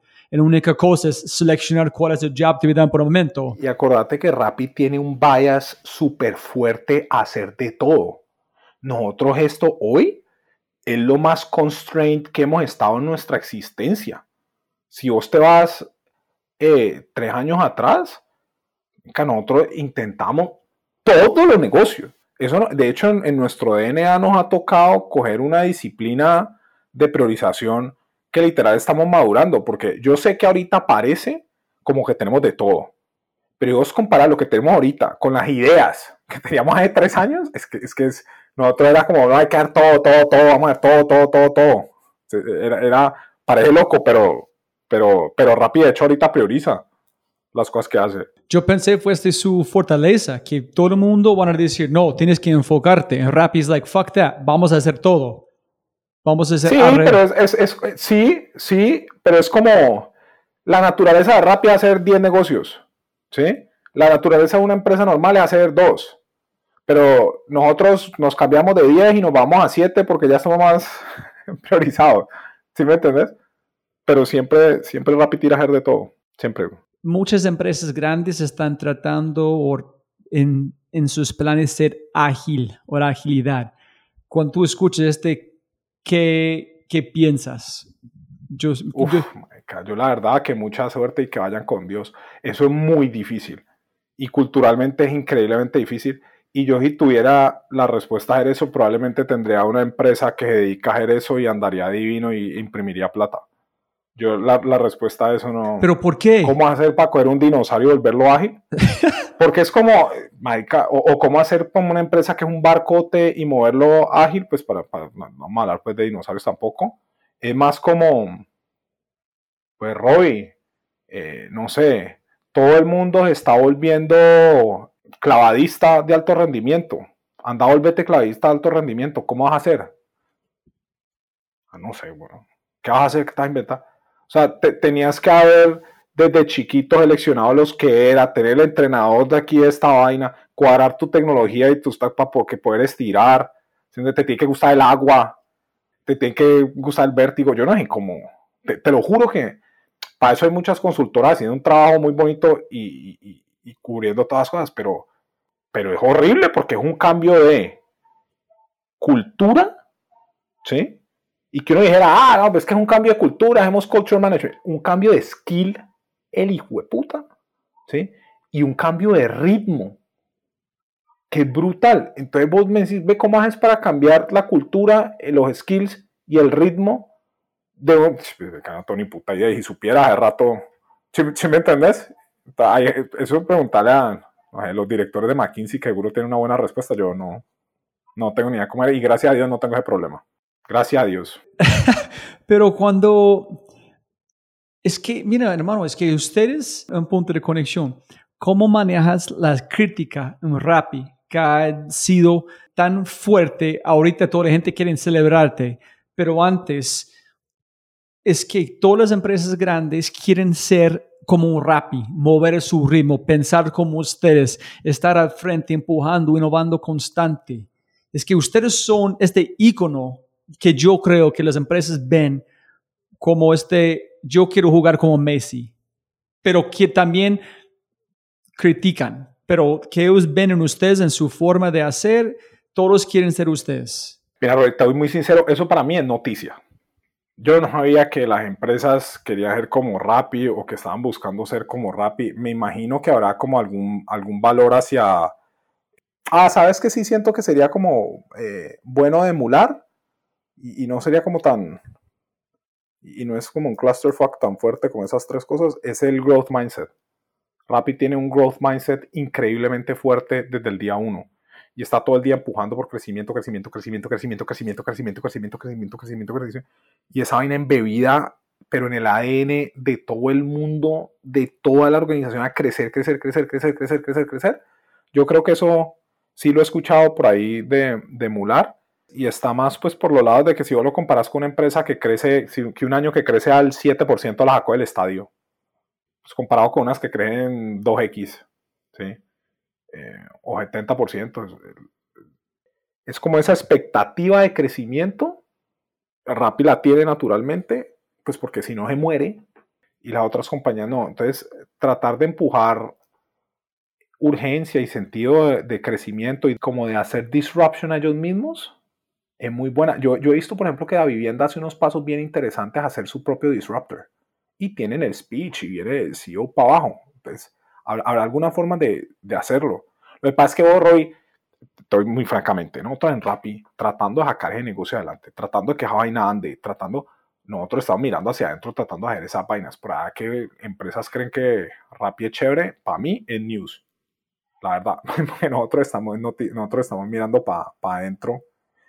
Y, y eso me recuerda mucho una historia hace como, hace como cuatro años, tres años, me acuerdo que, tres, cuatro años, me acuerdo que me fui a un proceso de recruiting. Entonces me puse a reclutar muy en forma. Y cuando me puse a reclutar muy en forma, le tuve que echar como a 50 personas el cuento de rap y todo lo que habíamos hecho. ¿sí? Yo no tenía ni puta idea o no tenía como el awareness de lo que habíamos hecho hasta que me tocó contarle a 50 personas la vuelta que habíamos hecho y el semejante logro tan absurdo y como la compañía y el crecimiento y la vaina que hemos hecho hasta que uno no se lo contó a la gente, hasta que le tocó hacer una pausa porque te que hacer recruiting y contarle a la gente.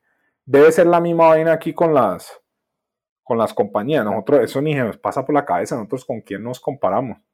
pues de pronto con otros startups que crecen a, a toda miércoles, pero nosotros no somos outward looking en ese respecto y literal estamos apenas tratando de servir a los restaurantes, a los usuarios, a los rapitenderos, a los supermercados. Ese es el día a día y eso es mirando para adentro, no, no, no más. Sí, es muy interesante que tú dijiste. Yo, yo siempre me gusta mencionar esta historia que Stephen King está firmando libros y un, autor que está en casa de cómo estallar, eh, pregunto a él, eh, ¿qué consejo me darías? Le dijo, ser consciente de sus logros en los momentos especiales en la mitad de este proceso, porque yo casi olvidé tanto que yo estoy pensando siempre en los próximos pasos. En cuando yo estoy con mis invitados, estoy vibrando. Es, como estoy allá en la historia de Colombia. En es que es, es, es, como alucinante. Literalmente es como una droga escuchando ustedes pensando, you guys are going to be in the history books. Y yo puede ser, yo conocí a Simón, yo conocí a Andrés, yo... Es, es, es, es, es, es, es lúdico. Pasa, o sea, lo que pasa es que ay, hay una cosa que es muy, o por lo menos yo lo veo así. Yo volviendo a Australia, ay, yo quería que hiciéramos 50 empleos. Yo me daba por bien servido 50 empleos, 30 empleos, 100 empleos. Lo que pasa es que la vaina va creciendo y vos perdés los números, vos perdés toda la noción de los números. Yo me acuerdo una vez que estábamos como en, estábamos chiquitos, nosotros hacíamos, decimos, 200 mil pedidos al mes y estos manes de Meituan hacían como un millón de pedidos al día. Y nosotros decíamos, que esa mierda no ¿cómo es eso posible? ¿Cómo es que? Ahorita nosotros estamos haciendo millones de pedidos, pero millones y millones de millones y millones y millones de pedidos al, al mes. Y esa vaina va escalando y va escalando. Y vos no, no te das cuenta de eso.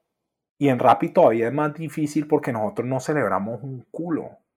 Rappi, Rappi no celebra mucho. Entonces hacemos esa, esa fiesta de fin de año y a veces cuando hay ronda, pero nosotros no somos un, ay, mira, todo eso, cosas que estamos haciendo, y, siempre hay una cosa mucho más fuerte que hay que hacer, y Rappi, pues en muchos respectos apenas está arrancando y, y madurando muchas vainas, entonces, cuando uno hace una pausa, uno tiene que admitir que lo más fuerte de Rappi es el role modeling de emprendimiento Spanish Speaking Latam. Y eso es mucho más fuerte que todo lo demás el role modeling de emprendimiento de Spanish Speaking Latam y que haya un poco de gente que se cree el cuento y que cree que es posible. ¿sí? Cree no, pues que lo ve. ¿sí? Eso sí es muy, muy poderoso. Y eso es como lo que decía mi hermano una vez en un podcast, una vaina, que eso es como ganarse el mundial. En términos de emprendimiento, Rapige ganó el mundial para Colombia. ¿Sí me Para los emprendedores, en de que se puede, es la misma mierda, siento yo. Pues pero uno no piensa en nada, uno, uno, lo que está pensando es que esta compañía ande, ¿sí? Que tengamos a los rapitenderos que estén contentos, que haya suficientes, que tengamos a los usuarios que estén contentos, que haya suficiente, hacer la compañía viable.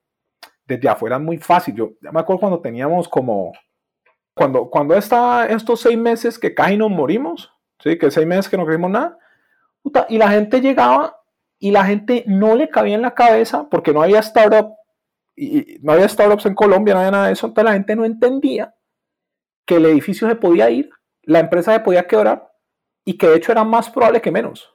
O sea, era muy fácil que dejara de existir, pero la gente no le cabía esa mierda en la cabeza. ¿Sí me entiendes? No le cabía esa mierda en la cabeza. Del mismo modo, a la gente de afuera de Rappi no le cabe en la cabeza que nosotros tratamos de subsistir como cuatro años. Y ya después es como más hacia Thrive. La, la, única parte en la que uno puede hablar de Rappi en términos de la guerra, porque sin muertos, pues, es que nosotros estábamos en life and death a cada rato. Hubo, un momento muy orgánico, muy bonito que se dio cuando, cuando hicimos la ronda del billion. Una, el DST nos pasó como, uno nos pasó unos millones como 900 de valoración. Y así de manera así como muy natural, muy orgánica, terminamos en la azotea un poco de early employees, co-founders, estaba Sebas como por Zoom o por iMessage o una vaina de esas, y comenzamos a contar las historias de cada vez que casi nos quebramos. Y vos puedes creer que contamos 10 historias, yo me acordaba de 5, no me acordaba de las de Gravity. Gravity cae se quiebra cinco veces. Rappi cae se quiebra cinco veces. Antes de levantar la ronda del billón. ¿sí? Entonces, la gente no entiende desde afuera lo difícil que es esa vaina. como lo fuerte que es y el riesgo tan absurdo que es. Que al principio, ya nosotros teníamos que hacer unas vainas tan ridículas. Tenemos que. eh, Nosotros, yo tenía la sensación de que cada ronda vos hacías un tiro al arco, pegaban el palo y entraba. Pegaban el palo y entraba. Cada ronda. Y cada ronda vos apostabas la compañía. Y el, y el cuento que echaban ahí, eh, yo me acuerdo, yo, yo siempre era como una dinámica ahí toda negativa, otro con todo positivo. Entonces me dice, sí, negro, negro, esto se quiebra y nos inventamos otra cosa. Otra cosa nos inventamos fresco, fresco. ¿Entiendes? Y era así como ese mindset de, de apostar la compañía, apostar la compañía, apostar la compañía, apostar, porque no había de otra, porque era hypergrowth y eran los go-go years. Esos de esas vainas que cuando vos miras en Rappi y uno mira para atrás, en muchos respectos es un shock que sobrevivimos. En muchos respectos es un shock que sobrevivimos. En otros se siente como inevitable. ¿Sí me entendés? Co- Como en otros. Y desde afuera es muy fácil verlo. Y ahorita me pasa con algunas de las com- las compañías en las que he invertido. Yo, yo con mi hermano tengo la suerte de que somos como First Check y, y, y Daniel sobre todo y somos muy activos ayudando y metiéndole el hombro a, a- a founders. Que hay siempre pues muy amigos y amigas. Y nosotros, ves, esta compañía va a ser un billion, esto es una chimba, esto no es qué. Pero adentro, el founder o la founder que tiene que figure the shit out, ay, eso es, eso es una cosa muy horrible. Eso es un estrés brutal, eso es, en términos de los economic outcomes, pues muy superiores de cualquier otra profesión y lo que sea, ¿sí? Al mismo tiempo, el nivel de responsabilidad y de suffering. Imagínate vos estás en esa situación, no has crecido en seis meses, se supone que un hypergrowth startup, ¿sí? Básicamente te cagaste tu world class investor. Te- Podrías decir eso, porque no, no, está- no no es verdad, pero podrías decir eso o posicionarlo así. Y estás pensando que esa vaina se va a quebrar. Y pues listo, tenés un poco de millennials que se van a quedar sin trabajo y no sé qué. Y los rapitenderos, weón. ¿Qué haces con eso? ¿Vos sabes qué le pasa a la industria en un 2017 y rápido quiebra? ¿Te imaginas?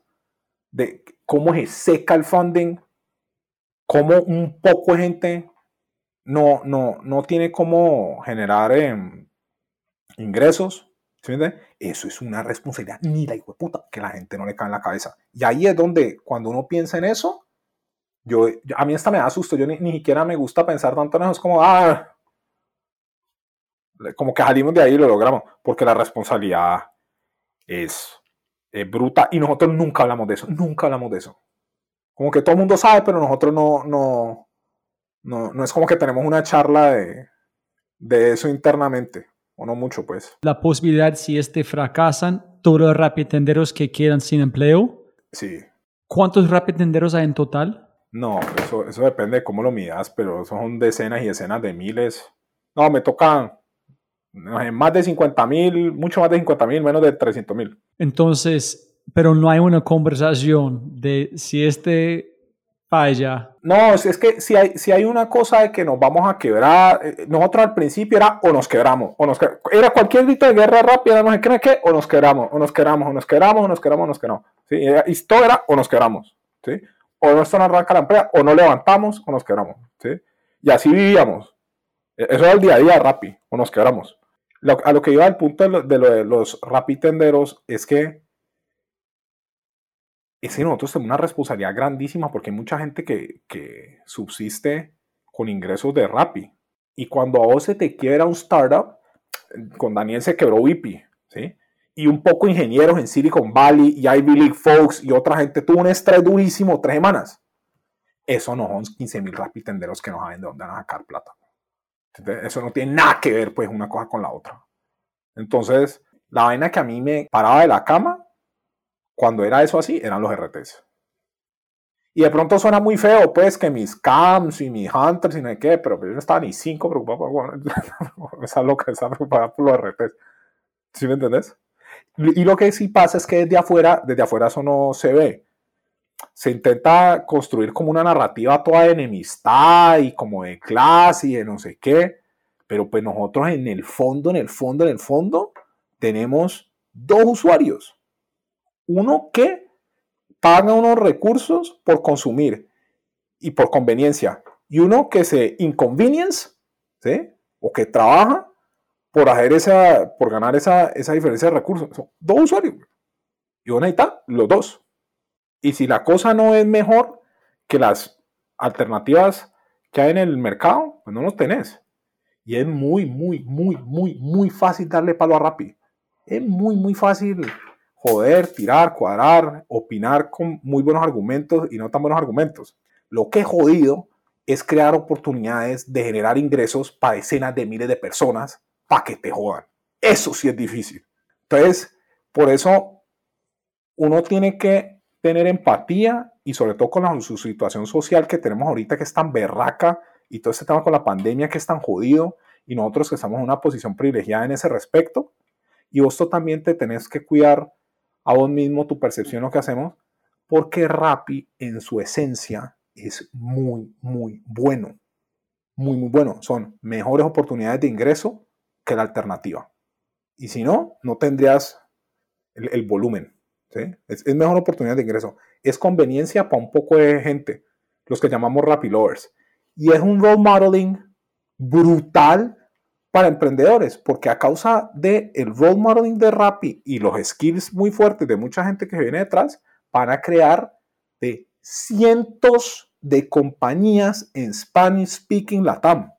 Cientos. Se desarrolla todo un ecosistema de tecnología. Nuestros backend senior devs van a ser los CTOs de todo el crop que viene. ¿sí? Igualito que hizo Mercado Libre y Globant en Argentina. Entonces, eso es un punto muy claro en la que la gente se toma bandos como que hay que proteger a Rappi, hay que tirar a Rappi, hay que odiar. Que... Al final, al final, esto es una cosa muy, muy, muy buena que tiene cosas por mejorar, ¿sí? Y que tiene cosas por, por tratar y que, y, que tiene cosas siempre que, que tiene que buscar eh, suplir. Pero al final, con todo y todo eso, esto era 4, 5, 10, 15 huevones y viejas que estaban buscando generar eh, crecimiento dentro de la región y que lo lograron de una forma brutal. Eso es rápido.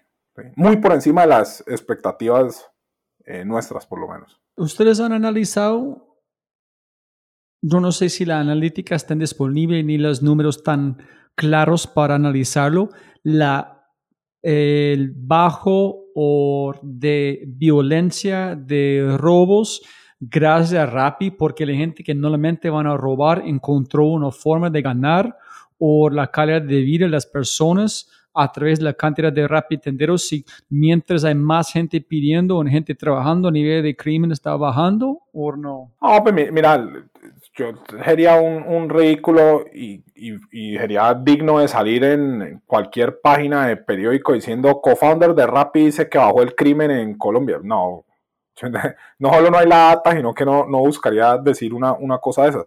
Al mismo tiempo, si vos crees que la desocupación genera violencia y crees que hay un vínculo directo, obvio, y miras el, no, pero es que eso no, no está obvio. Yo por lo menos ese artículo, yo me cuido mucho de hablar de las Yo ese artículo que prueba eso, no lo he leído.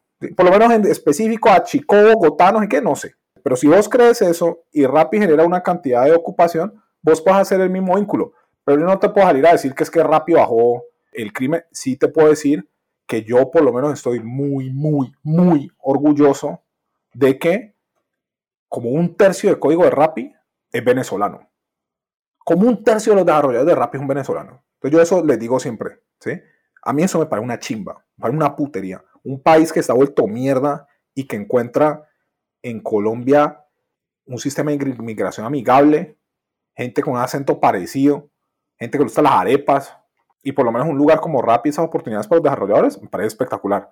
Ahora, si te vas al lado de los rapitenderos, es innegable que nosotros, por lo menos en, en Bogotá, tenemos un volumen de rapitenderos y rapitenderas venezolanas que es bien, bien alto. Y yo sigo, pues puta, ¿qué estaría haciendo esta gente si no, si no estuviera generando ingresos a través de Rappi? Si es así, que pasa que me entenderá yo, que saliera a decir que Rappi o el crimen, no sé. ¿Sí me entiendes? Mientras tú estás contando, no estoy, you know, imaginando en mi mente a los venezolanos donde yo conozco, con familias en la calle. Hay una forma de patrocinar un rapitendero, es decir, hay una forma que yo puedo comprar bici y teléfono para regalar en ganar un poquito donde esta persona puede tener empleo hasta que como paguen por su bici en su teléfono, que alguien puede... Mira que eso es una muy buena idea, eso no, no lo... Yo no creo que lo tengamos, pero voy a averiguar. Esa, esa es interesante. De pronto hay una forma digital de hacer eso, la voy a, la voy a, voy a averiguar internamente. Tendrás que entender también que ahorita nosotros tenemos un target de un nivel que sacamos una campaña de vea, patrocina un rapitendero y comienza un poco de gente a criticarnos que porque ponemos a los usuarios a pagar por los rapitenderos. No sé, ¿sí me? Yo voy a hacer mi propia cuenta a ver cómo funciona. Yo voy a patrocinar mira, cómo funciona. Pero sí es, pero sí es, sí es, muy, sí es muy bonito la, la barrera, como Rappi redujo la barrera a, a, a, generar ingresos. Es que es una bicicleta. Una bicicleta, pues una bicicleta y un smartphone y ya. Yo quiero ser un puente de esta persona que no tiene bici a convertir en un rapitendero. Entonces, Qué bueno. mira. El viejo Alejandro. pero joven Alejandro, con, con dos hijas. Pero, mira, ¿cómo manejas conversaciones confrontacionales. Hay una forma que ustedes tienen rápido de, decir no bullshit. ¡Ay! Eso es. Tell, es más importante no, de todo. Pues yo te puedo Di, decir. sí, dime que- no bullshit rule. Don't fucking lie. No, porque es, es que yo. no, eso es muy importante. Aquí yo estoy hablando a título personal. Hay muchos respectos en los que yo no soy un líder muy maduro.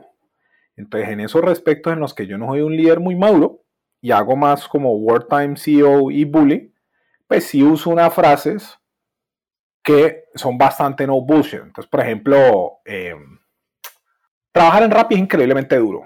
Es increíblemente duro porque vos estás buscando lograr unas cosas que son súper difíciles y tenés poquitos recursos y está todo el mundo andando a toda mierda y te están buscando hacer cosas increíblemente difíciles. Entonces, a veces la gente se dice mentiras. Y la gente se dice mentiras porque es mucho más fácil cognitivamente vos echarte un cuento mentiroso que la realidad. Porque la realidad implica una cantidad de trabajo. Un ejemplo de eso es que cuando no estamos creciendo, vos vas y le preguntás a un, a un manager de eso, ve, ¿por qué no estamos creciendo? No, porque llovió el martes. Llovió el martes. Y dice, pero marica, llovió un día. ¿Sí? En todas las semanas siempre llueve uno o dos días. ¿Sí? Anda y mira los datos. ¿Sí? No tiene nada que ver con nada y se ve en una grafiquita. Esa persona te está diciendo mentira. Entonces yo le digo, ve, no me digas mentiras.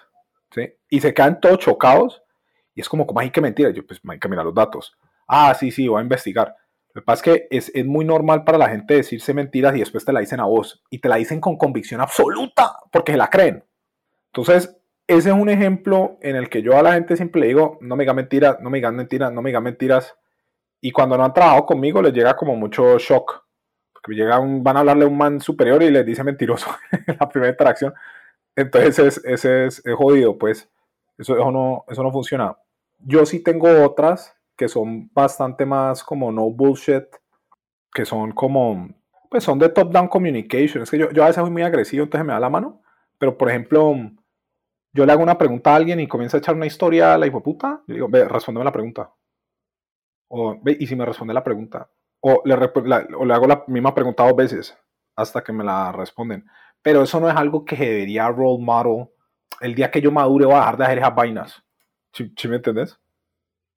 es como las cosas para mejorar. Cuéntame, eso es algo posiblemente, no sé si te si ayuda o no, pero es uno de los mejores consejos que yo he aprendido, viene de Alejandro Reaño. En, posiblemente es la misma cosa que tú estás contando, pero de una forma distinta. Él me dijo una vez que cuando era joven están haciendo un show, llegó a la casa casi llorando, no sé, fue su papá o su tío, y dijo, oye, ¿por qué estás como casi a casi llorar? No, el show fue terrible como 100 personas, dos personas riendo, la resto de personas bravos. El man dijo, entonces, ¿cuál es el problema? So, ¿Cómo así? Cambiaste la vida a dos personas. Entonces, las dos son verdad, ninguno es una mentira. Es donde tú pones la energía, es la importancia. Entonces, posiblemente este man dice una lluvia, es la verdad, no es una mentira. Pero ah, la energía no, pero está equivocada. No, hágale, hágale. Eso es bullshit. Cuando vos no creces en Rappi por lluvia, te están diciendo mentiras. A no ser que sea una vaina torrencial la barraca. No, no, es que estadísticamente es bullshit. Es una explicación simple, ¿sí? Es una explicación simple. Ok, ¿sí? ok. Que no, es que no es cierto. Cuando yo te digo que te están diciendo mentiras, no es que, marica, el arco iris es azul o es amarillo. No, no, no, no, no. Es hay o no hay arco iris para nosotros dos con la misma edición y las mismas gafas. ¿Sí me entiendes? Es, es- No, no, cuando, cuando digo el, el cuento de las mentiras, voy a gastar un minutico en, en explicar esa vaina bien. ¿Sí? En explicarlo bien. Es muy fácil uno decirse mentiras y las mentiras tienen dos características principalmente. La primera es que una explicación simple, ¿sí? Y la segunda es que no depende de vos. Entonces, cuando a mí viene alguien y me da a una cosa que yo no quiero que pase, a un evento que yo no quiero que pase, por ejemplo, de crecer, ¿sí? O que no estemos creciendo, y me da una explicación simple que no depende de ellos o ella, mi reacción inmediata, bullshit. Absoluto bullshit. ¿Por qué? Porque cuando vos haces esa vaina, lo que estás diciendo es, Maika, esto es una vaina re fácil y cuando esto que no depende de mí deje pasar, ya va a estar todo bien, quote unquote, yo no tengo que hacer ni mierda. Tenemos que tener paciencia. Es básicamente eso. Y eso es 9 o 9, 9 de 10 o 99 de 100. Es bullshit. Es bullshit. Es lo que es y es lo que yo quiero escuchar. ¿sí? Entonces, cuando vos sabes vos qué querés escuchar y estás en sintonía con lo que querés escuchar, vos sabes cuando te están diciendo mentiras. Entonces le digo, da a decir mentiras, sabes cómo que me estás diciendo mentiras, vos me estás diciendo lo que yo quiero escuchar. Y entonces vas a mirar los datos y decís, sí, es que llovió el martes, yo te pregunté por la semana, no por el martes. Y en las últimas 20 semanas ha llovido un día a la semana. Y de hecho, usualmente ha llovido sábado o domingo, donde crecemos más. Entonces, si cualquier cosa debemos haber crecido versus el martes. Y eso es normal. Es que vos aquí no me lo crees como tan fácil, pero yo te muestro una gráfica y es increíble como la gráfica, vos tenés un numerito X, después tenés un X menos 2 y tenés un X más 4 después. Y vos le preguntas por el qué pasó por el X menos 2 y te dicen, no, es que en el X más 2, en el X, ¿sí? Pasó tal evento. Es bullshit, man. ¿Por qué creciste en la semana 2? Porque la semana 3 pasó no sé qué. Bullshit. Pero pasa cada rato.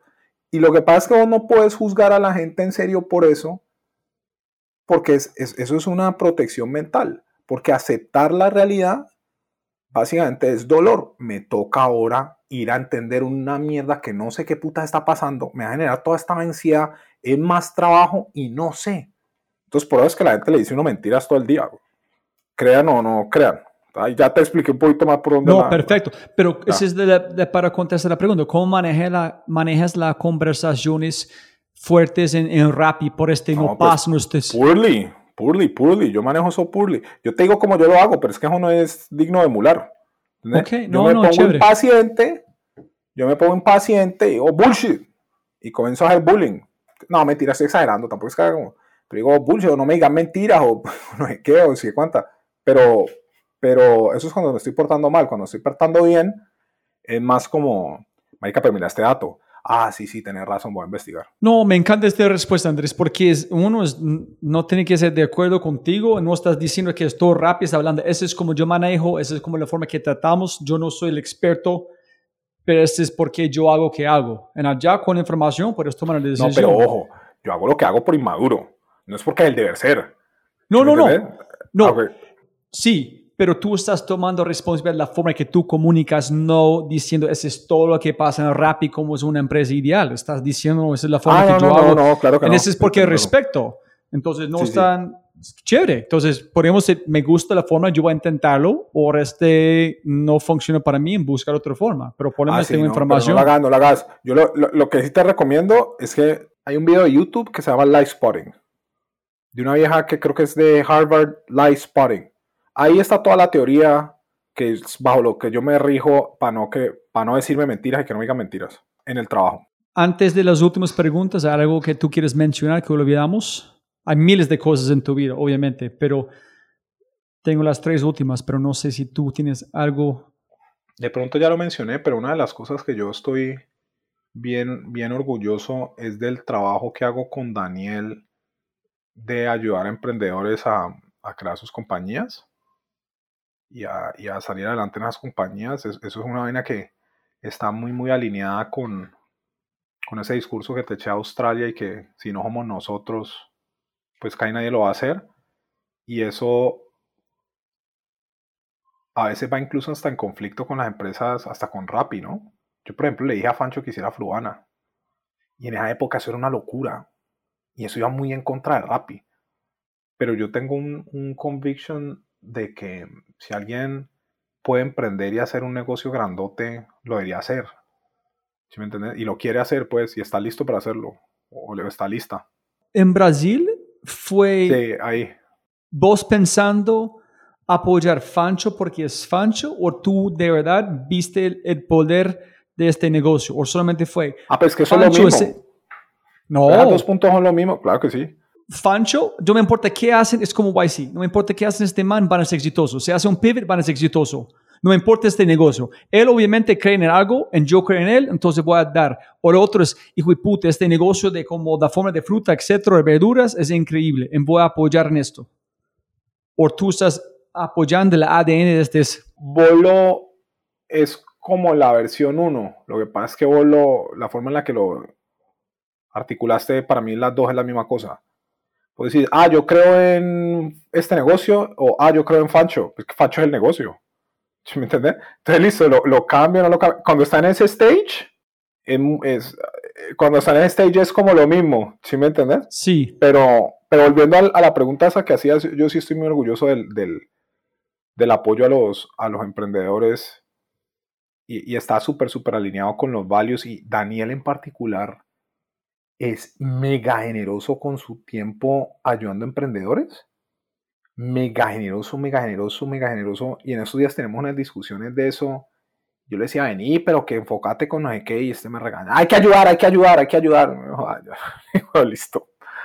Y, y pues ahorita las, las cositas que yo le ayudo o que le ayudamos y que pensamos en eso, lo pensamos más a, a escala. Y por eso es que ahorita soy un poquito más público en LinkedIn.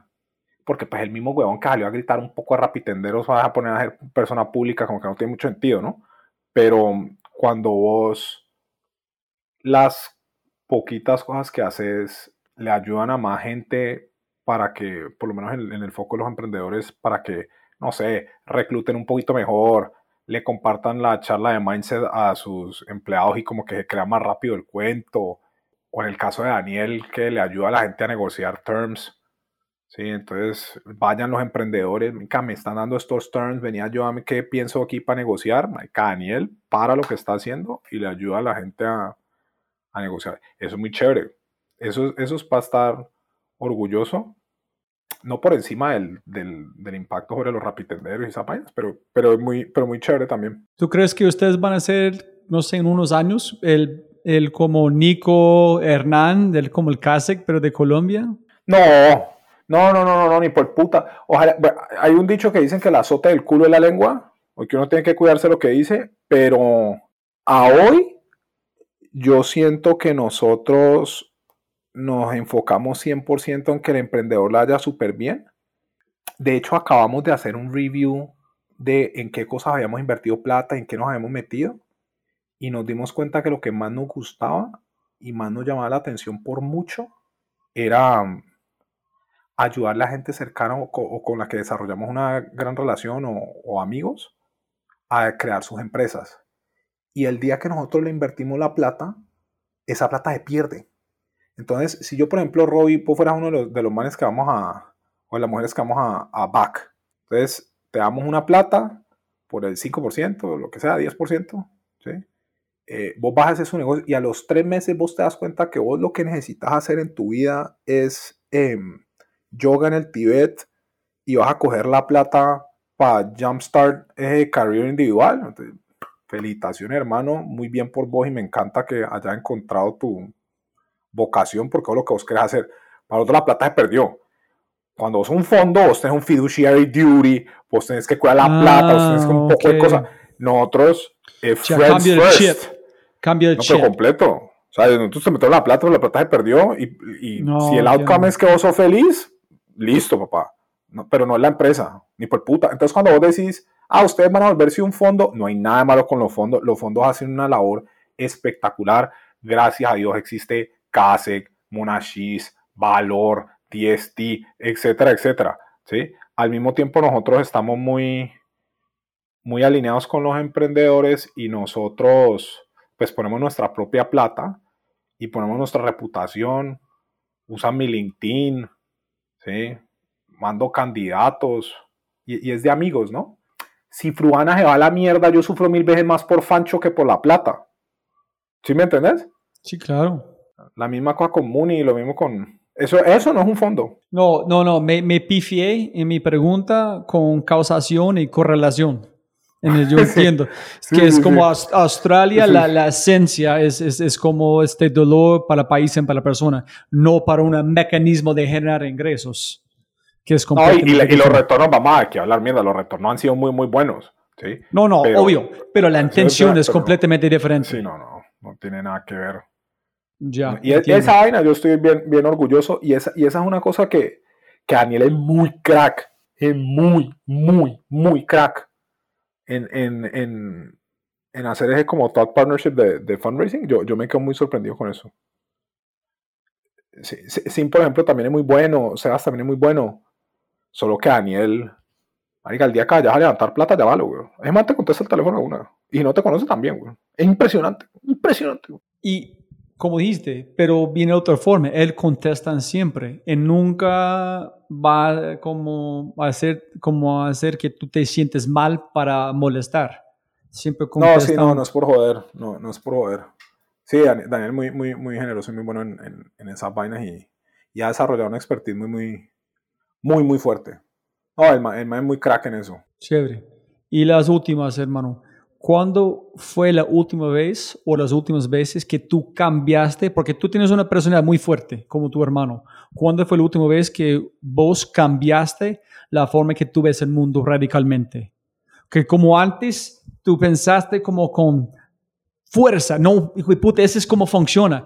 Aprendiste a decir, hijo de pucha, estoy equivocado, el mundo está así, no así. Mm. Tengo varias, pero la más fuerte, más fuerte, más fuerte em, es un proceso que hice de terapia. Entonces yo después de viejo me puse a dar terapia y, y me di cuenta que yo tenía unas, unos paradigmas o concepciones propios muy jodidos, como, muy, como, unos, como unos paradigmas muy, muy mal armados. ¿De afuera me- o adentro? No, adentro, adentro. Es que eso es curioso porque vos preguntabas afuera adentro. Todo es adentro. Todo siempre adentro. ¿Sí me entendés? Siempre, tal cual, siempre. tal cual, tal cual. Entonces, todo Ok. adentro. Entonces, yo tenía una percepción propia que yo cargué por muchos, muchos años de que yo era un ser malo. Yo creía que yo era un ser malo. Siempre creí que yo era un ser malo. ¿sí? Entonces, vos te das cuenta que muchas de las cosas que yo hacía era buscando no ser malo. ¿Sí? Por más de que en, en mi paradigma se me salía por los poros. Y después me di cuenta, o hace, o hace poquito me di cuenta que eso estaba asociado a un trauma de infancia, ni el hijo de puta, una vez que Daniel se cayó un segundo piso a través de un vidrio y cae y se mata. Estamos, estamos recogiendo unos muñequitos, como de, una, de unos mecatos. Y entonces yo me paro en la ventana, y la ventana era, o sea, se cuenta que hay una ventana, hay un patio, el patio es cubierto por un vidrio, los muñequitos están en una casa del otro lado del vidrio. Entonces toca atravesar el vidrio para coger los muñequitos. Tenemos como seis años, ¿sí? Y en una pelea o alguna vaina terminamos esos gemelos peleando, saboteándose, tiran todos los muñequitos por allá y después hay que recoger los muñequitos. Yo me cruzo la ventana, me pongo ahí, me cago del susto y me devuelvo. Después como que le digo a Daniel o lo convenzo de que lo haga, lo convenzo o no, tenemos una charla y él va. Este huevón da dos pasos, nosotros con seis añitos, se quiebra esa mierda, se cae un segundo piso, cortadas todas las piernas, ¿sí? Y yo no me acuerdo de esa vaina y el, eh, no, no me acuerdo del bajando y después lo que pasó fue que creo que Daniel me dijo que era culpa mía porque yo lo había convencido o yo me convencí de eso. El cuento es que yo llevaba como 30 años creyendo que yo era malo porque yo convencí al otro y básicamente lo estaba matando y era culpa mía. Y hace poquito me di cuenta de esa mierda. Y era un trauma que llevaba de toda la fucking vida. Y después de que me quitó ese trauma, vos no me has visto hace seis meses, pero vos me ves hoy, mi semblante es completamente diferente. De venir acarreando esa mierda como tres décadas. güey.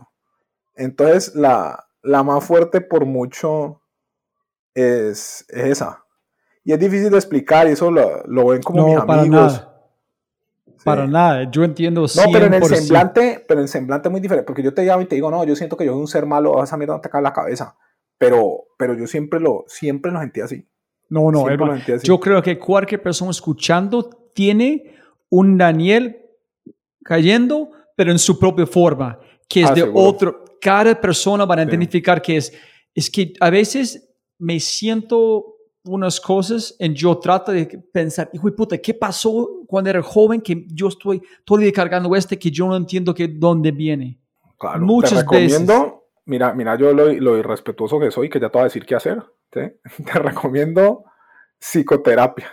Un mega- es, un- es una mierda doloroso, pero es un hit. Y yo voy a responder como en un thanks for the push, thanks for the feedback. Sí, algún día va a dejar de hacer ese push y va a madurar. Ahí voy. Listo. Ahí voy. Y que dame, ese es genial, dame otro si tienes otro. Otro que he cambiado, no, esa es la más fuerte como en ese respecto, pero es que mira que lo que pasa es que si, si yo te soy sincero, los cambios más fuertes que yo he visto son mucho más de psique que de trabajo. Entonces, por ejemplo, en, en Mindset, por darte un ejemplo, yo me di cuenta que uno podía tener growth mindset frente a su moral.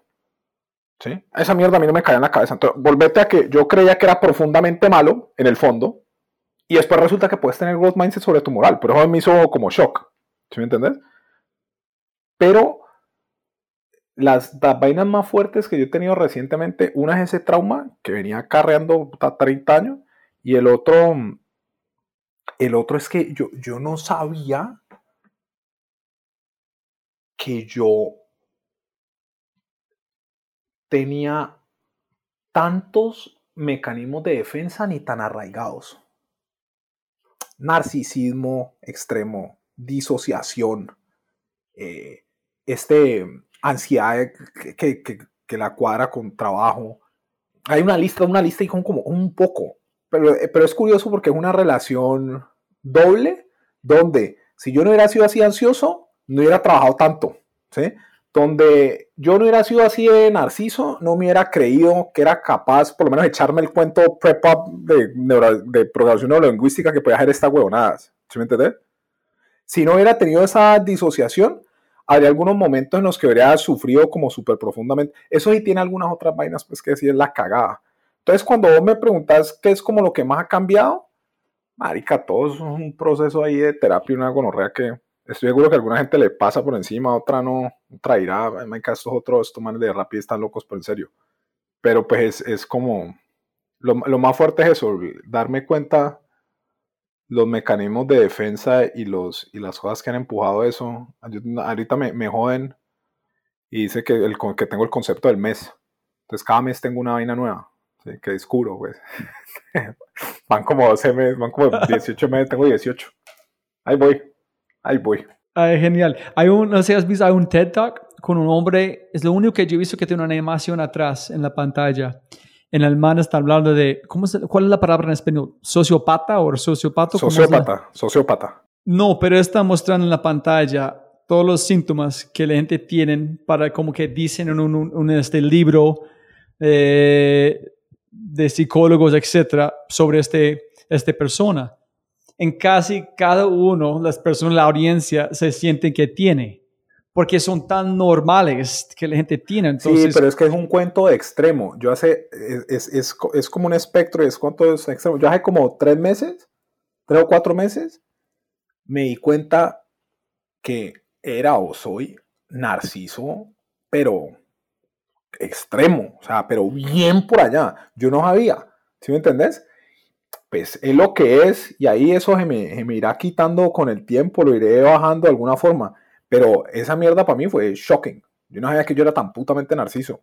No había. Pues claro, porque cuando vos tenés un poco de mecanismo de defensa y tenés unas disociaciones y tenés unas vainas, pues, marica, pues uno se dice, volviendo a mi cuento de mentiras, ¿viste? Cuando te dije todo lo de mentiras, te dije el caveat que dijiste claritico en el trabajo, Ajá. ¿sí? Yo por fuera del trabajo toda la vida no hice y no decirme mentiras up until very recently. Up until very recently. Ahí vamos. Shit. Vamos, hermano, vamos. Ahí, ahí vamos. Tres libros que quiero recomendarle a la gente. No tiene, no, si quieres hablar de negocio está bien, o cualquier libro que tú quieras mencionar que tiene poder. No, a mí, a mí hay unos libros muy buenos. Hay uno que se llama eh, Difficult Conversations del Harvard Negotiation Project. Chévere. Excelente libro para approach Ok. difficult conversations. Es lo ¿Y mejor por qué? de lo mejor. Danos una perla del libro. Eh, cuando vos tenés una conversación difícil o un difficult, difficult conversation, vos básicamente estás teniendo tres conversaciones. Una es cuáles fueron los facts, otra es cuáles son las intenciones, y después la otra que es la más fuerte, y esto es qué significa esto para mí. Y cuando vos tenés una persona que está como reaccionando súper fuerte y todo esto, le, está, le estás triggering o le está challenging de alguna forma su self-perception. ¿Sí entiendes? Entonces vos cuidas esa vaina muy bien y cuidas las intenciones muy bien y puede ser una conversación mucho más productiva los facts. Esa vaina es como trampa. ¿Sí me entiendes? Cuando, cuando lo haces bien. Es un libro muy bueno. Hay otro que yo soy más malo para eso, pero ahí voy mejorando, que se llama um, I Hear You, que es básicamente para empatía. Eh, o, para tener mejor como escucha. Son vainas re básicas una formulita no sé qué, pero pero a mí ese libro me ha parecido muy, muy bueno. I Hear You. Y, y si te querés leer uno larguito, que hace un role modeling muy bonito de principios, a mí me gusta mucho Principles de Ray Dalio. Y si sos un emprendedor que está armando una cultura nueva, eh, el último de Horowitz de What We Do Is Who We Are, muy, muy, muy bueno. Y si estás armando una organización de ventas, eh, The Ultimate Sales Machine, pero le quitarle el último párrafo, que eso es tan viejo, los últimos X capítulos, eso es tan viejo que habla de, de, y- de mail marketing, te llama marketing al mail, ¿sí? Pero el libro es excelente. El otro de, de sales se llama Predictable Revenue, que es de los manes de Salesforce. Y de, mm, tenía otro que iba a hablar ahí de negociación. Yo me leería um, The Influence, eh, The Influence of Caldini. Influence, The Psychology of Persuasion. Y hay otro para los que hacen growth marketing que se llama Viral. Why Things Catch On. De un man de, creo que el man es de Wharton. Todos esos para mí son must read, must read, must read, must read, must read. Y si querés pensar un poquito en la humanidad o en la sociedad, yo le metería mucho a Factfulness. Factfulness es un libro que básicamente la premisa es que todo está mejorando. Pero como ahorita tenemos esta miria toda amarillista y todo, la gente siente, tiene la sensación de que el mundo cada vez está peor. Y con excepción de global warming y alguna otra por ahí, el mundo cada vez está mejor. ¿Sí? Pero la gente no, no lo ve. Entonces ese libro me parece muy refreshing. Bueno, me pediste tres y te di como 20. No, no, no, no. No, hay- no, hay, no hay reglas, pero yo quiero preguntarte, en la presentación, tú tienes un montón de libros y dos, no recuerdo en qué parte es, es The 48 Laws of Power and, y otro The Art libro. of War. The Art of War. No sé por qué no tiene Maquiavelo allá. Es que esos libros son muy fuertes. ¿Por qué no tienes de, de How to Measure Life, del libro de Zappos? ¿Por qué no hay un libro de cómo generar como felicidad o empatía con tus clientes? Ese es como son. ¿Por qué no hay libros ahí de esos? Sí. No, pues porque no había madurado. Vos me dices como un huevo muy empático. Sabes que va a haber de empatía y va a haber ni chimba. Pero ahí voy, ahí voy. Algún día. Es que, es que uno, es que las cosas que vos ves son fotos. Entonces era la foto del, No, li- del mejor momento. respuesta, mejor respuesta. Ese es que está esperando algo real allá. Y la última pregunta, hermano. En ese es de verdad. Si pudieras o podrías enviar un mensaje a toda América Latina a través de Whats- WhatsApp, ¿qué mensaje enviarías? En yo literalmente tengo un grupo que está expandiendo de como casi 500 más personas que vas a escuchar y recibir este audio. So, literalmente voy a enviar este pedacito. Entonces, no tiene que ser corto, no tiene que ser algo filosófico. Cualquier cosa que tú quieras mencionar, voy a enviar este mensaje. La gente va a escuchar No, como a pues las 8 de la mañana. dos cosas. Pidan por Rappi. No, no, no, por eso publicidad. No, claro, por eso, eso. Escúchame, escúchame. Ok, ok, ok. Pidan por Rappi, compren por Rappi, compren Rappi Prime y cojan ese tiempo que se ahorraron y dedíquenlo a hacer lo que de verdad tienen que hacer. Y es como su vocación. Esa sería mi recomendación y eso es a lo que nos dedicamos a nosotros. Devolverle tiempo para que usted haga lo que es realmente su vocación. Ahí ya no te, ahí sí te gustó, ahí no me la compraste. ¿Te doy otra? Compré, bien, pues, mira, doy mira, otra. mira, A ver, compro, pero a través de escuchar tus otras cosas en la forma que tú piensas, yo quiero algo más. ah, más que devolverle tiempo a la gente para que haga lo que de verdad tiene que hacer en su vida. Pero Puta, tú, ah, ta- me la estás hermano, poniendo bien difícil. No, hermano, Bueno, como soltaste como bombas en este podcast. Pues después me decís cuáles, pero el, em, yo lo que diría es... O em, mejor, mejor dicho, mejor dicho, darte a, a ti mismo un consejo que yo voy a enviar a todos, pero es, es para vos. ¿Qué ¿Un me- consejo qué para mí mismo? Sí, que tú quieres como seguir para si tú quieres recibir. Mm, Yo creo que de lo que he aprendido recientemente es que invertir en, en el desarrollo y bienestar de tu psique da muchísimo más retornos de lo que uno creería. Y yo hace dos años, cinco años, ni se me hubiera pasado por la cabeza hacer ningún tipo de inversión de tiempo en, en mi mente desde lo emocional, en mi psique y cosas de ese estilo. Y, y eso, y esa vaina yo se la recomiendo a, a todo el mundo. Es súper doloroso. O sea, llegar a, a cosas como ese trauma con, con ese accidente aquí de, de Daniel Chiquito, eso es una mierda, pero los retornos de eso son, los retornos o las retribuciones en, en bienestar del día a día, es una cosa brutal. Y si vos sos workaholic, muy probablemente le vas a sacar un beneficio absurdo porque las, es bien probable que la base de tu workaholism esté atado a mitigación de ansiedad, que está atado a no sentir, que está atado a un mecanismo de defensa que se da como producto de un trauma que traes de hace rato y uno puede thrive sin esa mierda y trabajar más y producir más. Eso sería lo que diría. Pero para que tengas tiempo para hacer eso, es importante que pidas por Rappi y tengas Rappi Prime. Eso es. Ahí ya, ya te gustó. Ahora sí, no me vas a sacar a Rappi, ¿con es lo que nos dedicamos nosotros? Bien importante. Listo, hermano. Siempre que gana más plata, no más tiempo. Qué, qué linda la conversación. Gracias como para ser Andrés para Daniel todo lo que has hecho en toda la gente de Rappi para el futuro de este país y América Latina. Gracias, hermano. Como siempre, siempre, siempre puedes ganar más plata, pero no más tiempo. Muchas gracias por escuchar. Espero que hayas aprendido algo, te hayas inspirado y te sientas con ganas de hacer algo imposible. No olvides, si este podcast te parece increíble, hay otras cosas maravillosos o maravillosas que puedes encontrar en thefryshow.com, el newsletter, convertirse en member o miembro de Fry Show y obviamente si quieres acceder a libros, podcasts, personas y lo demás que mencionamos en los episodios, puedes encontrar todo en thefryshow.com. Y con ese dicho, hasta el próximo episodio. Chao, chao, chao. Chao.